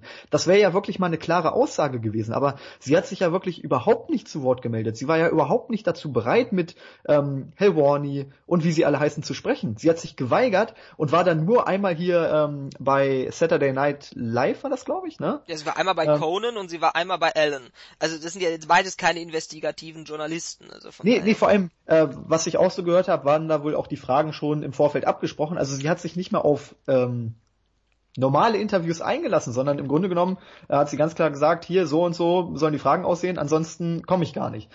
Und diese, diese Art und Weise des Verhaltens finde ich einfach extrem unsympathisch, weil man, ich, ich habe kein Problem damit. Conor McGregor hat das zum Beispiel vor dem zweiten Nate Diaz, äh, ja genau, zweiten Nate Diaz Fight auch gesagt, dass er über einen längeren Zeitraum erstmal keine Interviews geben möchte. Deswegen ist er ja auch zu der Pressekonferenz damals nicht hingefahren vor UC 200, weil er gesagt hat, so, ich möchte mich erstmal auf die Vorbereitung konzentrieren und danach können wir gerne noch eine Pressekonferenz abhalten und dann können wir auch gerne noch ein paar Interviews führen. Aber lustig, oder? Conor McGregor macht das, wird von 200 gestrichen. Ronda Rousey, ja. hallo? Was ist ja, da richtig. los? Es ist auch eine gewisse Ironie dabei, ne? Ähm, nee, aber äh, wirklich, also ich, ich habe grundsätzlich mit, mit der Denkweise von Ronda Rousey kein Problem, dass sie sagt, ich möchte mich auf den Kampf konzentrieren, ich möchte keine Interviews geben. Aber das kann man doch auch sympathischer kommunizieren. das ist halt so der Punkt, ähm, wo ich mich dann auch frage, äh, genauso zum Beispiel jetzt in der Fight Week, dass sie vor den Journalisten weggerannt ist. Ja, das war bei den Weigh-Ins, ne? Da, wo sie dann so reinkommt. Genau. Und dann die Leute, ich weiß nicht, wer es gesehen hat, die Journalisten waren wirklich, sie wirkten schon fast ekstatisch, dass sie sie gesehen haben. Ich glaube, manche haben sogar geklatscht oder so.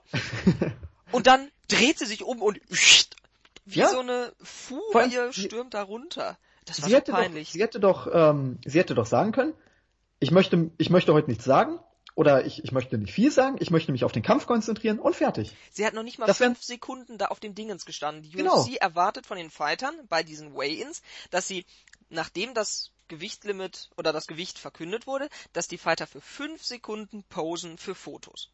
Selbst das ja. hat sie nicht gemacht. Nein. Einmal Joe Rogan ins Mikrofon äh, quäken.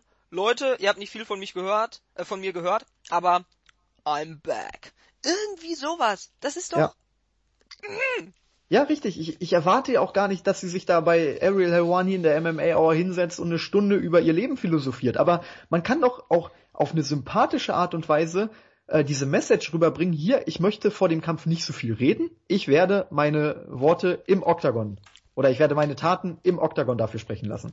Und damit wäre alles gut gewesen. Hätte ich gesagt, okay, die will sich voll und ganz auf den Kampf konzentrieren und dann hätte ich gespannt darauf gewartet, was beim Kampf passiert aber halt diese, diese, ähm, ich weiß nicht, wie du es vorhin formuliert hattest, aber diese negative Haltung gegenüber der Medien ähm, kann ich absolut nicht nachvollziehen. Und äh, ja, auch was nach dem Kampf passiert ist, dass sie dann auch äh, Nunes nicht die Hand schütteln wollte und alles, ich weiß nicht. Also der, der richtige oder der echte Ronda Rousey Charakter ist wirklich absolut unsympathisch. Und wenn ich dann auch in den sozialen Netzwerken äh, lese, wie toll Ronda ist und dass alle Ronda mögen, da muss ich wirklich einfach mal mich, mich hinterfragen und mir so denken, wie kann man die, also ich, ich sehe das jetzt einfach mal so aus neutraler Sicht, wie kann man diese Person mögen?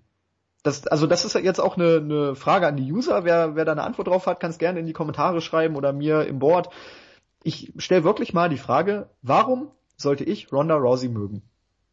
Wer darauf eine Antwort hat, immer her damit, weil ich kann es mir wirklich nicht erklären. Und wie gesagt, ich war auch mal ein Ronda Rousey-Fan, aber die Art und Weise, wie sie sich seit äh, dieser Ultimate Fighter Staffel damals mit Misha Tate verhalten hat ähm, und seitdem sie eben ihr wahres Ich äh, offenbart hat, weiß nicht, da kann ich mit, mit ihr überhaupt nichts mehr anfangen und so blöd es klingt, ich würde mich wirklich freuen, wenn ich sie nicht mehr ertragen muss, weil das war wirklich jetzt auch im, im letzten Jahr, obwohl man so wenig von ihr gehört hat, ähm, ja, war es echt harter Tobak. Weil wenn man sie gesehen hat, da habe ich echt das Kotzen gekriegt. Also auch damals diese, dieser Face-Off, ich glaube bei UC 205 war das, als sie auch da auf die Bühne gestürmt ist und sofort runtergestürmt ist. Rogan hat ja dann noch äh, Nunes interviewt und sie ist sofort wieder abgehauen. Hat also sich von Dana so losgerissen und so. Es war so. Genau. Oh. Das, das war absolut unsympathisch gelöst und wie gesagt, es gibt so viele Möglichkeiten, das besser zu lösen und ähm, Aber ja. Hat die keinen PR-Berater?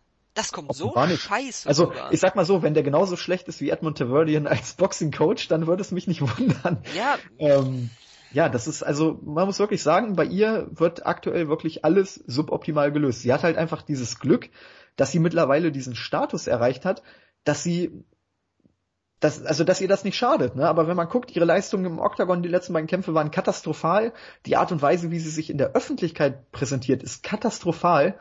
Ähm, da werfe ich einfach mal die Frage auf, langfristig gesehen, wird ihr das schaden? Ich, ich glaube schon, weil wenn sie sich so auch ähm, in anderen Bereichen präsentiert und keine Ahnung, wenn sie dann irgendwann mal eine, eine große Filmkarriere startet und sich dann ähm, ja mit gewissen anderen Stars beeft, dann wird das irgendwann auch in diese Richtung laufen und sich sicherlich negativ auf ihren Status auswirken. Also ähm, ja, ich wünsche Ronda einfach nur vom ganzen Herzen, dass sie sich da vielleicht irgendwie ein bisschen ändert. Ich meine, sie muss sich ja nicht grundsätzlich ändern, aber sie muss sich wenigstens nach außen so verkaufen, als hätte sie sich geändert, weil ja, mit, mit diesem Charakterzug äh, können, glaube ich, nur die allerwenigsten irgendwas anfangen. Ja, es gibt noch eine kleine Anekdote, die hatte jemand, ähm, möchte ich nochmal auf den Heavy Hands Podcast eingehen, dem ich auch wirklich nur empfehlen kann. Der ist auf Englisch, aber ähm, wer den mal hört, der ist wirklich, ähm, das ist auch ein super Podcast.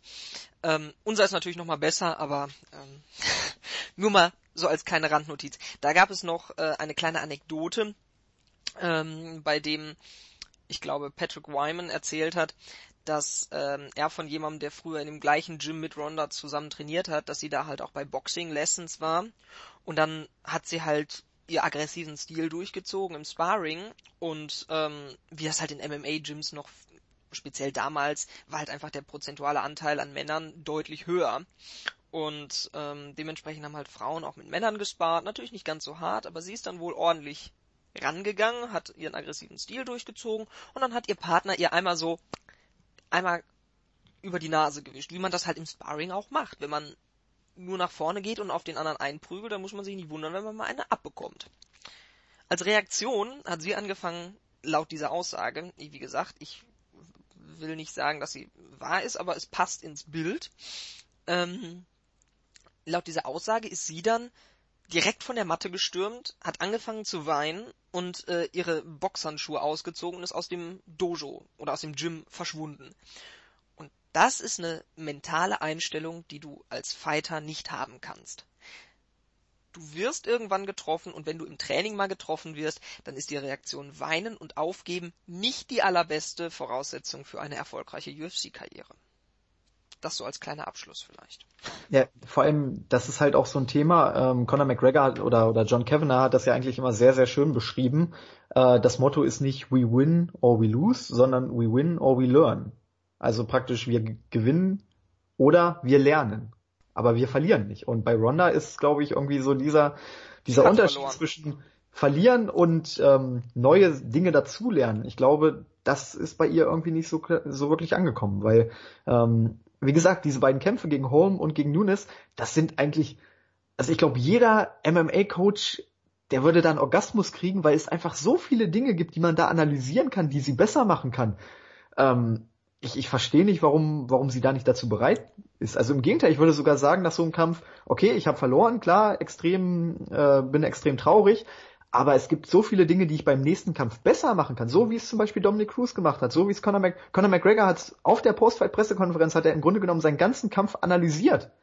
Und hat alle Dinge erklärt und erläutert, die er besser machen kann. Und ähm, ja, ich, ich verstehe nicht, warum Ronda nicht in diese gleiche Richtung denkt. Ihre Mutter hat ja, glaube ich, auch ein Interview gegeben, äh, wo sie gesagt hat, ja, ihr könnt euch alle gar nicht vorstellen, wie viel ähm, Gewinn für Ronda bedeutet.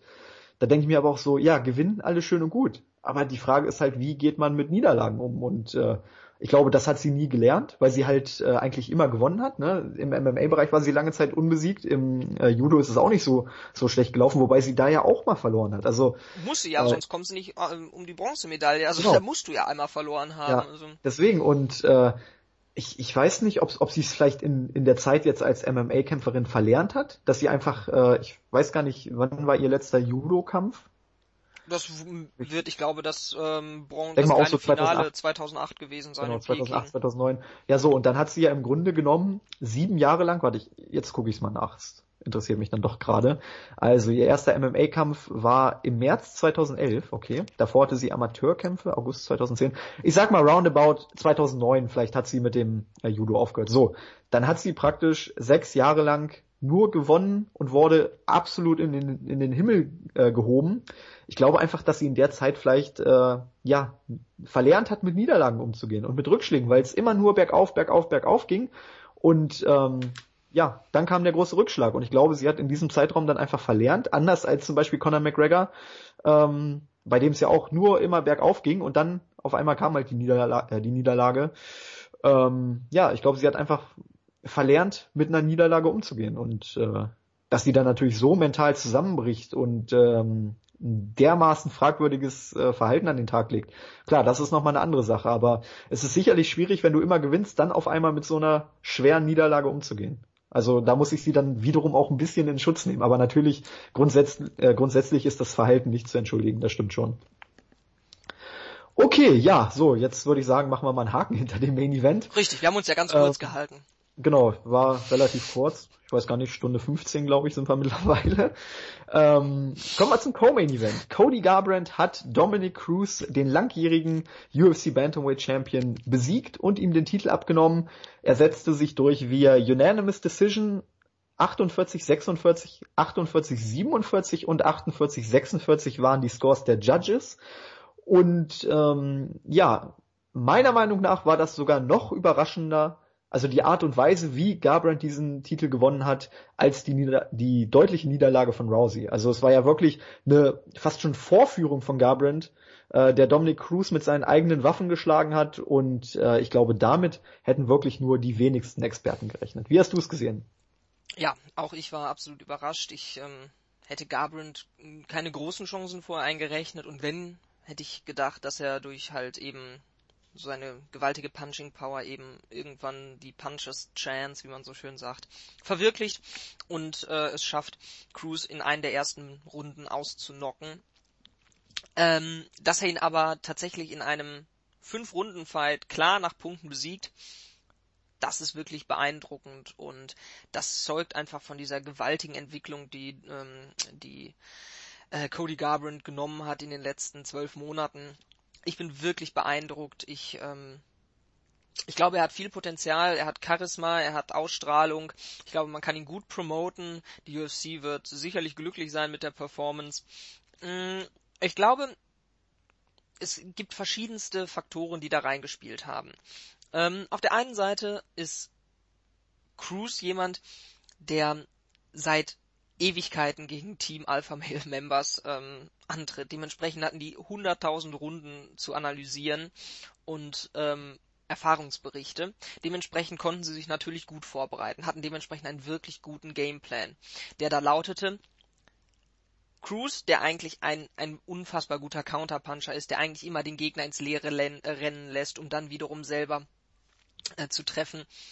Lass ihn einfach mal nach vorne kommen und ähm, während ich vor dem Kampf wirklich dachte, dass Garbrandt emotional wirklich investiert ist in dieses Ganze, wie er dann bei diesem einen Fight Network Interview auf, äh, aufgestanden ist aus dem Raum und Sachen durch die Gegend geworfen hat. Und Cruz wirkte so ganz entspannt. Da habe ich wirklich gedacht, also das wird, ein, das wird eine ganz einfache Geschichte für Cruz. Der wird sein übliches Ding durchziehen und dann ist es vorbei. Aber Garbrandt war in diesem Fight wirklich cold as ice. Das war beeindruckend, wie strategisch herangegangen ist. Und eben diese ganzen, dieses, ähm, dieses Mocking, dieses, ähm, dieses Teasen von, von Cruz, also beziehungsweise von Garbrandt in Richtung Cruz, das war nicht, weil er irgendwie ihn nicht mag oder irgendwie sowas, sondern das war einfach Teil des Gameplans. Und ähm, ja, Garbrandt hat mit tollem Footwork, tollem Counterpunching ähm, und eben seiner gewaltigen Power gezeigt, ähm, ja, dass er auch Boxing technisch mit mit dem besten Bantamweight aller Zeiten, ohne Frage, ähm, Schritt halten kann. Cruz hatte gegenüber ihm einfach den Nachteil, dass es fast kein Material von Garbrandt gibt. Der hat seine ganzen Fights fast alle so früh beendet, dass du gar nicht sehen kannst, wie er in späteren Phasen des Kampfes reagiert, wie er reagiert, wenn er mal nicht sofort gewinnt. Und ähm, da hat Cruz sicherlich im Gameplan Fehler gemacht. Was mir noch aufgefallen ist, dass ähm, zwei Sachen. Erstens, Cruz ist tough as fuck. Meine Güte ich weiß nicht, welcher andere Fighter auf diesem Planeten ähm, die vierte Runde überlebt hätte. Garbrandt, der haut wirklich zu, der, der, der haut zu wie ein Pferd. Und äh, Cruz hat diese ganzen Schläge absorbiert und war relativ schnell wieder. Man hat das Gefühl auf, auf seinem normalen Level. Und da, das, das war beeindruckend. Das muss man auch einfach mal für Cruz sagen. Und zweitens, so beeindruckend das Ganze war, wenn man sich anguckt, dass Cruz es geschafft hat, die fünfte Runde tatsächlich wieder zu gewinnen, und zwar ziemlich deutlich zu gewinnen, dann freue ich mich jetzt schon auf, auf das Rematch, weil wenn irgendjemand seinen Gameplan anpassen kann und auf eine Niederlage reagieren kann, das können viele Fighter. Aber ich glaube, es gibt keinen Fighter auf der Welt, der besser Fights lesen und analysieren kann als Dominic Cruz. Und deswegen möchte ich jetzt unbedingt dieses Rematch sehen, nachdem natürlich jetzt erstmal TJ Dillashaw, auf den wir auch noch gleich eingehen werden, ähm, seinen, seinen Title Shot bekommt. Ja, Gabriel hat gezeigt, technisch wahnsinnig guter Striker, Footwork da, sein Cardio ist da, seine Emotionen hält er unter Kontrolle und ähm, ja, er hat den perfekten Fight gekämpft, wirklich. Er war perfekt auf Cruz eingestellt, er hat keinen Fehler gemacht, er hat alles, was Cruz ihm gegeben hat, womit er arbeiten konnte, hat er genommen und ihm um die Ohren gepfeffert. Ähm, ja, ich bin immer noch ziemlich sprachlos, wie gut Garbrandt war und ähm, ich freue mich auf das Match gegen Dillashaw und ich freue mich hoffentlich auf irgendein Rematch mit Cruz dann. Also das wird einfach nur geil. Ja, also ich, ich habe mir Dominic Cruz im Vorfeld nochmal häufiger angeguckt und habe mich halt immer so ein bisschen gefragt, welchen Dominic Cruz sehen wir denn noch? Weil ich finde, man sieht schon, dass diese schweren Verletzungen ihm geschadet haben. Also er ist nicht mehr so beweglich, wie er es noch ähm, bei seinem ersten UFC-Run war. Also ich erinnere mich da an den äh, zweiten Kampf gegen Uriah Faber. Äh, ich glaube, das war, was war es? UFC 200, nee, UFC 100, 132? 132, glaube ich. Ja. Ähm, wo er ihn wirklich vorgeführt hat. Also auch jetzt der, der dritte Kampf gegen Faber war auch nicht mehr so deutlich. Also ich glaube einfach, die, die ich Verletzung. den dritten Kampf aber ein bisschen deutlicher noch gegen Faber. Ja, man muss, muss aber eben auch bedenken, dass Faber nicht mehr der gleiche war. Das kommt ja noch dazu. Ja, das stimmt. Ähm, aber wenn ich mir jetzt auch mal die Kämpfe angucke seit seiner Rückkehr, da hatten wir Takeya Mitsugaki, den hat er in einer Minute gefinisht, okay, ohne Frage, richtig, richtig gut. Dann hat er gegen TJ Dillashaw einen Kampf gewonnen, wo ich persönlich Dillashaw vorne hatte. Der war unglaublich eng. Dann hat er Uriah Faber, der kurz vor seinem Karriereende stand, besiegt, okay. Ähm, ja, und jetzt wurde er von Cody Garbrandt vorgeführt. Also ich finde, seit seiner Verletzungspause waren die Performances auch nicht mehr so gut. Es ist immer noch ein extrem hohes Niveau. Also ich will jetzt um Gottes Willen, ich will Dominic Cruz nichts absprechen. Aber er ist nicht mehr so stark wie vor seinen Verletzungen. Und ähm, so blöd es klingt, irgendwann musste ja mal der Fighter kommen, der Dominic Cruz dann auch überflügeln konnte. Und äh, Cody Garbrandt, du hast es gesagt, äh, Team Alpha Male hat schon so häufig gegen Dominic Cruz gekämpft. Äh, ich glaube, eine bessere Vorbereitung konnte er nicht haben als mit Uriah Faber und äh, den ganzen Team Alpha Male äh, Membern da sich auf den Kampf vorzubereiten. Und ähm, ja, du hast gesagt, die emotionale Seite war überhaupt kein Faktor. Also er hat zwar im Kampf immer wieder ja die eine oder andere Geste in Richtung Cruz gemacht, aber das hat einfach zum Gameplan gehört. Das war jetzt nicht irgendwie äh, unüberlegt, sondern das war schon auch so ein bisschen das Ziel sein, seines Kampfstils, eben da auch so ein bisschen äh, ihm Stärke zu demonstrieren. Äh, deswegen würde ich das jetzt nicht, also diesen emotionalen Faktor nicht mal irgendwie ins Gespräch bringen wollen, sondern das war halt einfach da. Ähm, wenn ich mir jetzt den taktischen und den technischen Aspekt angucke, ich finde es wirklich unglaublich, dass Cody Garbrandt mit dem Gameplan in den Fight gegangen ist. Ich kämpfe genauso wie Dominic Cruz und führe ihn damit vor, weil ich besser bin als Dominic Cruz in seinem eigenen Game. Das fand ich krass, weil Dominic Cruz ist für mich so ein bisschen der, der Philipp Lahm des MMA-Sports. Er ist einfach unglaublich. Oh, das ist böse. Ich weiß nicht, worauf du hinaus willst, aber das ist böse. Er ist einfach unglaublich intelligent. Er ist, er kann okay, einfach während des während des Kampfes ähm, seinen Gegner lesen. Er kann sich auf jegliches Matchup auch während des Kampfes einstellen und auch seinen Gameplan dementsprechend umändern. Also es ist wirklich unglaublich, aber Dominic Cruz hat es in diesem Kampf nicht geschafft, sich auf Cody Garbrandt auch nur ansatzweise einzustellen. In der und fünften Runde schon.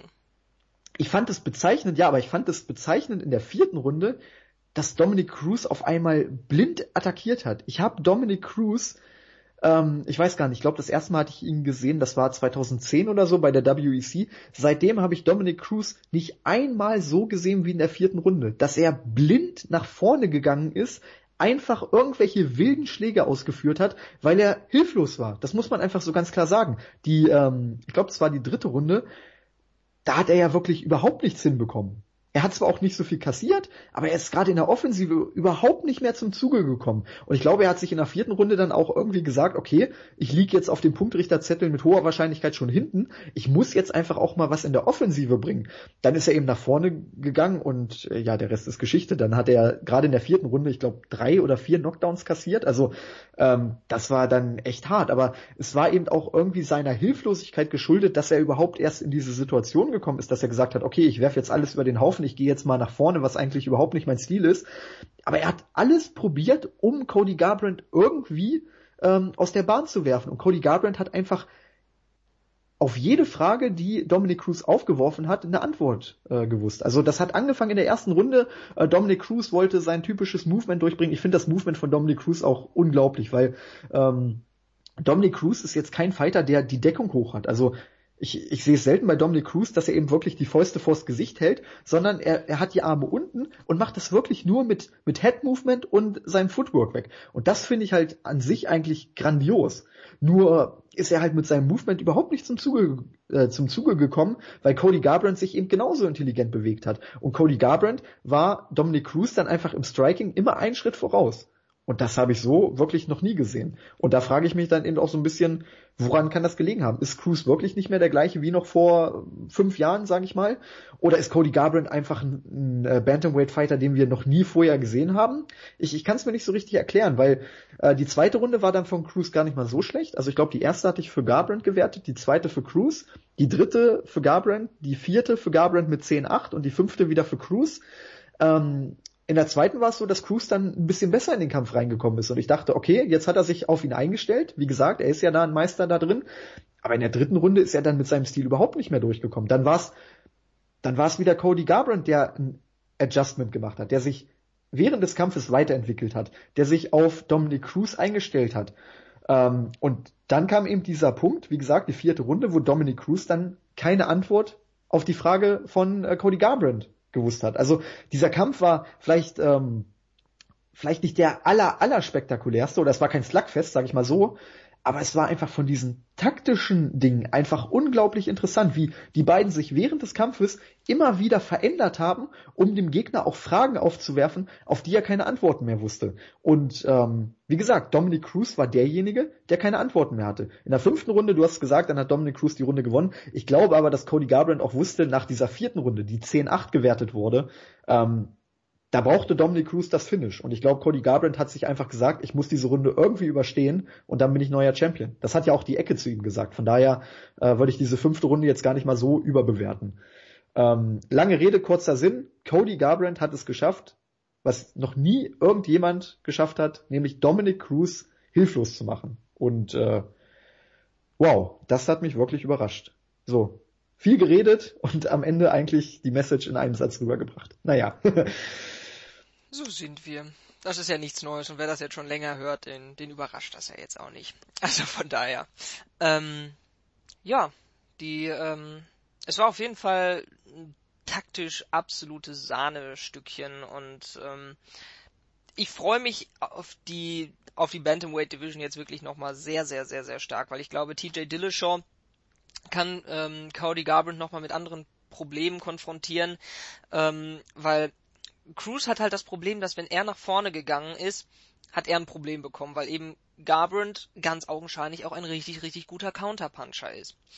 Ähm, die Sache ist die, dass ähm, wenn Garbrandt nach vorne gegangen ist, hat er eigentlich fast gar keinen Erfolg gehabt. Die ganzen Sachen, wo wirklich Schaden entstanden ist, sind passiert, als Cruz nach vorne gegangen ist. Und das ist ein Adjustment, was wir im zweiten Fight ich bin mir relativ sicher, dass der passieren wird, weil wer 13 Fights lang ungeschlagen ist, über 10 Jahre, der wird ähm, wahrscheinlich einen Rematch bekommen und das auch völlig verdient.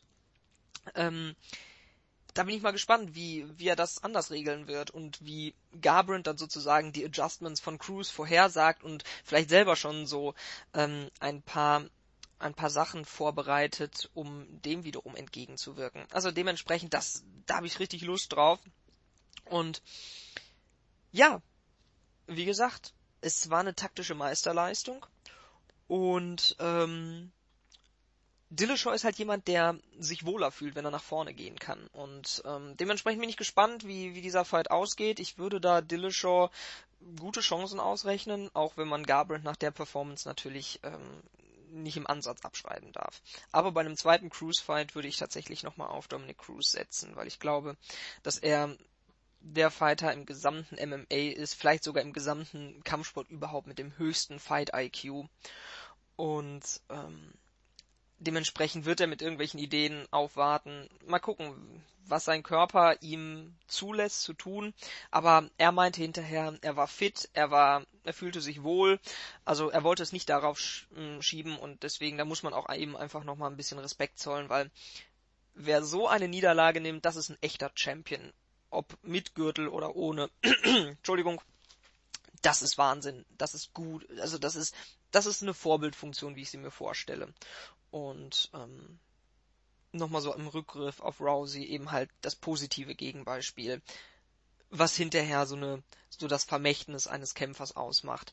Wie ist er mit seinen Niederlagen umgegangen? Und wenn Cruz sich da hinstellt vor die Presse und wirklich überzeugend allen vermittelt, er hat verloren, er steht dazu und es macht ihm nicht wirklich was aus, dann ziehe ich da meinen Hut vor und sag, ähm, ich glaube, mein Respekt für Dominic Cruz ist durch dieses Verhalten einfach danach nochmal gewachsen. Und worauf ich noch kurz eingehen möchte, ist, ich fand es absolut rührend, wie äh, Cody Garbrandt nach dem Fight den, den Gürtel an ähm, äh, Maddox, Maddox Maple gab. Das ist ein, einer der, ein kleiner Junge, der, der Blutkrebs überstanden hat und mit dem er sich sozusagen, mit dem er einen Pakt geschlossen hatte, dass er den Krebs besiegt und Garbrandt es in die UFC schafft. Und das fand ich absolut herausragend. Und da muss man auch einfach mal der UFC sagen, das ist cool, dass ihr es zugelassen habt, dass er danach so im Octagon war und Joe Rogan, der ihn dann noch so nett angesprochen hat. Und das war einfach eine schöne Situation. Es war einfach ein richtiger Feel-Good-Moment. Ähm, hat mich, hat mich wirklich berührt und ähm, ja, so ein netter, auch irgendwo cooler Junge und ähm, dann dieser von oben bis unten tätowierte Garbrandt, der einfach anscheinend auch ein richtig, richtig gutes Herz hat. Das, das war schön, das war cool und ähm, ja, Cruz, der dann auch noch Garbrandt die Props gibt und ähm, selber so, so so viel Klasse zeigt. Das war insgesamt sehr, sehr rund. Mit dem ganzen Beef vorher, das ist ja irgendwo das Schöne so an MMA und wie es irgendwo, wie ich finde, sein sollte. Vorher Beef, gerne Wortgefechte, ähm, aber hinterher dann, ähm, ja, sich gegenseitig Respekt zollen und dann noch mit so einer schönen Szene hinterher. Ich glaube, das war, das war ein gesamtrundes Bild, was dieses Bantamweight-Title-Geschehen da abgegeben hat. Ich bin sehr, sehr glücklich mit all dem.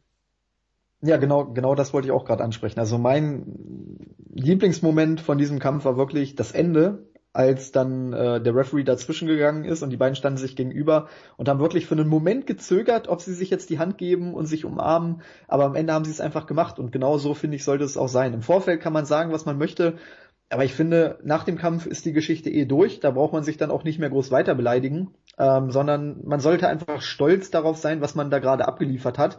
Ähm, und ich glaube, die beiden haben es auch wirklich geschafft, während des Kampfes äh, sich gegenseitig Respekt einzuprügeln, so blöd es klingt. Ähm, und nach dem Kampf haben beide wirklich gesagt, okay, klasse Job von dir. Wir, wir werden vielleicht keine Freunde, aber ich habe zumindest Respekt vor dir. Und ähm, ja, deswegen war das auch ein sehr schönes Ende. Alles, was nach dem Kampf passiert ist, war wirklich optimal. Zum einen äh, die Reaktion mit Cody Garbrandt mit dem Post-Fight-Interview fand ich klasse. Und auch wie Dominic Cruz mit der Niederlage umgegangen ist, war wirklich so, wie es ein Champion äh, eigentlich tun sollte. Also das war wirklich alles ab, äh, optimal und hat auch diesen diesen tollen Kampf dann irgendwie nochmal auf ein neues Level gehoben, weil nicht nur der Kampf an sich war wirklich grandios, sondern auch das drumherum. Im Vorfeld, äh, das Trash-Talking war klasse und eben auch die Reaktion danach. Ähm, du hast es gesagt, ein Rematch der beiden wäre sicherlich äh, hochinteressant. Also die beiden haben wirklich äh, hier Schach gespielt während des Kampfes und ähm, ich würde einfach gerne nochmal eine zweite Runde sehen, weil es gab einfach so viele interessante Adjustments während des Kampfes von beiden, äh, die wirklich Runde für Runde, das spricht dann eben auch für die, für die beiden Ecken, für die Coaches, dass sie den Kampf sehr gut gelesen haben. Also Edmund Taverdian, da kannst du dir auch noch mal eine Scheibe von abschneiden. Die beiden Ecken haben wirklich den Kampf Runde für Runde gelesen und haben auch immer wieder versucht zu gucken, was macht der Gegner anders als in der Runde davor. Und sie haben versucht, in der Rundenpause ihren Kämpfer darauf einzustellen und eine Lösung zu finden. Und das war einfach so interessant, immer wieder zu sehen, wie der andere versucht, auf eine neue Frage eine Antwort zu finden, die der Gegner aufgeworfen hat. Das war einfach grandios. Und das fand ich zum Beispiel auch damals bei Dominic Cruz gegen TJ Dillashaw einfach super.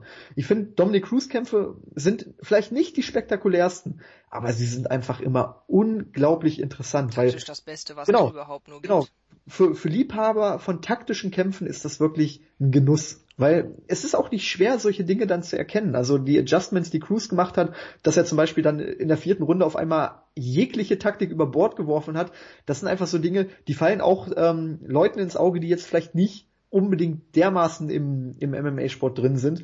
Aber trotzdem war es halt sehr interessant und gerade für, für Leute, die eben im MMA-Sport drin sind, für die ist es noch interessanter, weil es gibt auch Kleinigkeiten, wie dann vielleicht ein äh, Mainstream-Fan oder ein Casual-Fan, der nur wegen Ronda Rousey eingeschaltet hat, der, der sieht dann gewisse Dinge einfach nicht. Aber ich, ich weiß nicht, wie, es dir ging. Ich hatte unglaublich viele Adjustments äh, gesehen, dass Dominic Cruz dann auch einmal versucht hat, ähm, auf einmal mit den Fäusten, also mit der hohen Deckung äh, zu kämpfen, weil er gemerkt hat, um Gottes Willen, ich kassiere hier trotzdem die Schläge, obwohl ich mich eben so gut mit meinem Kopf und auch mit meinen Füßen bewege. Dann hat er auf einmal versucht, wirklich dieses Klasse, diese klassische Bo äh, Boxerhaltung einzunehmen, dass er eben wirklich die Fäuste vors Gesicht gehalten hat.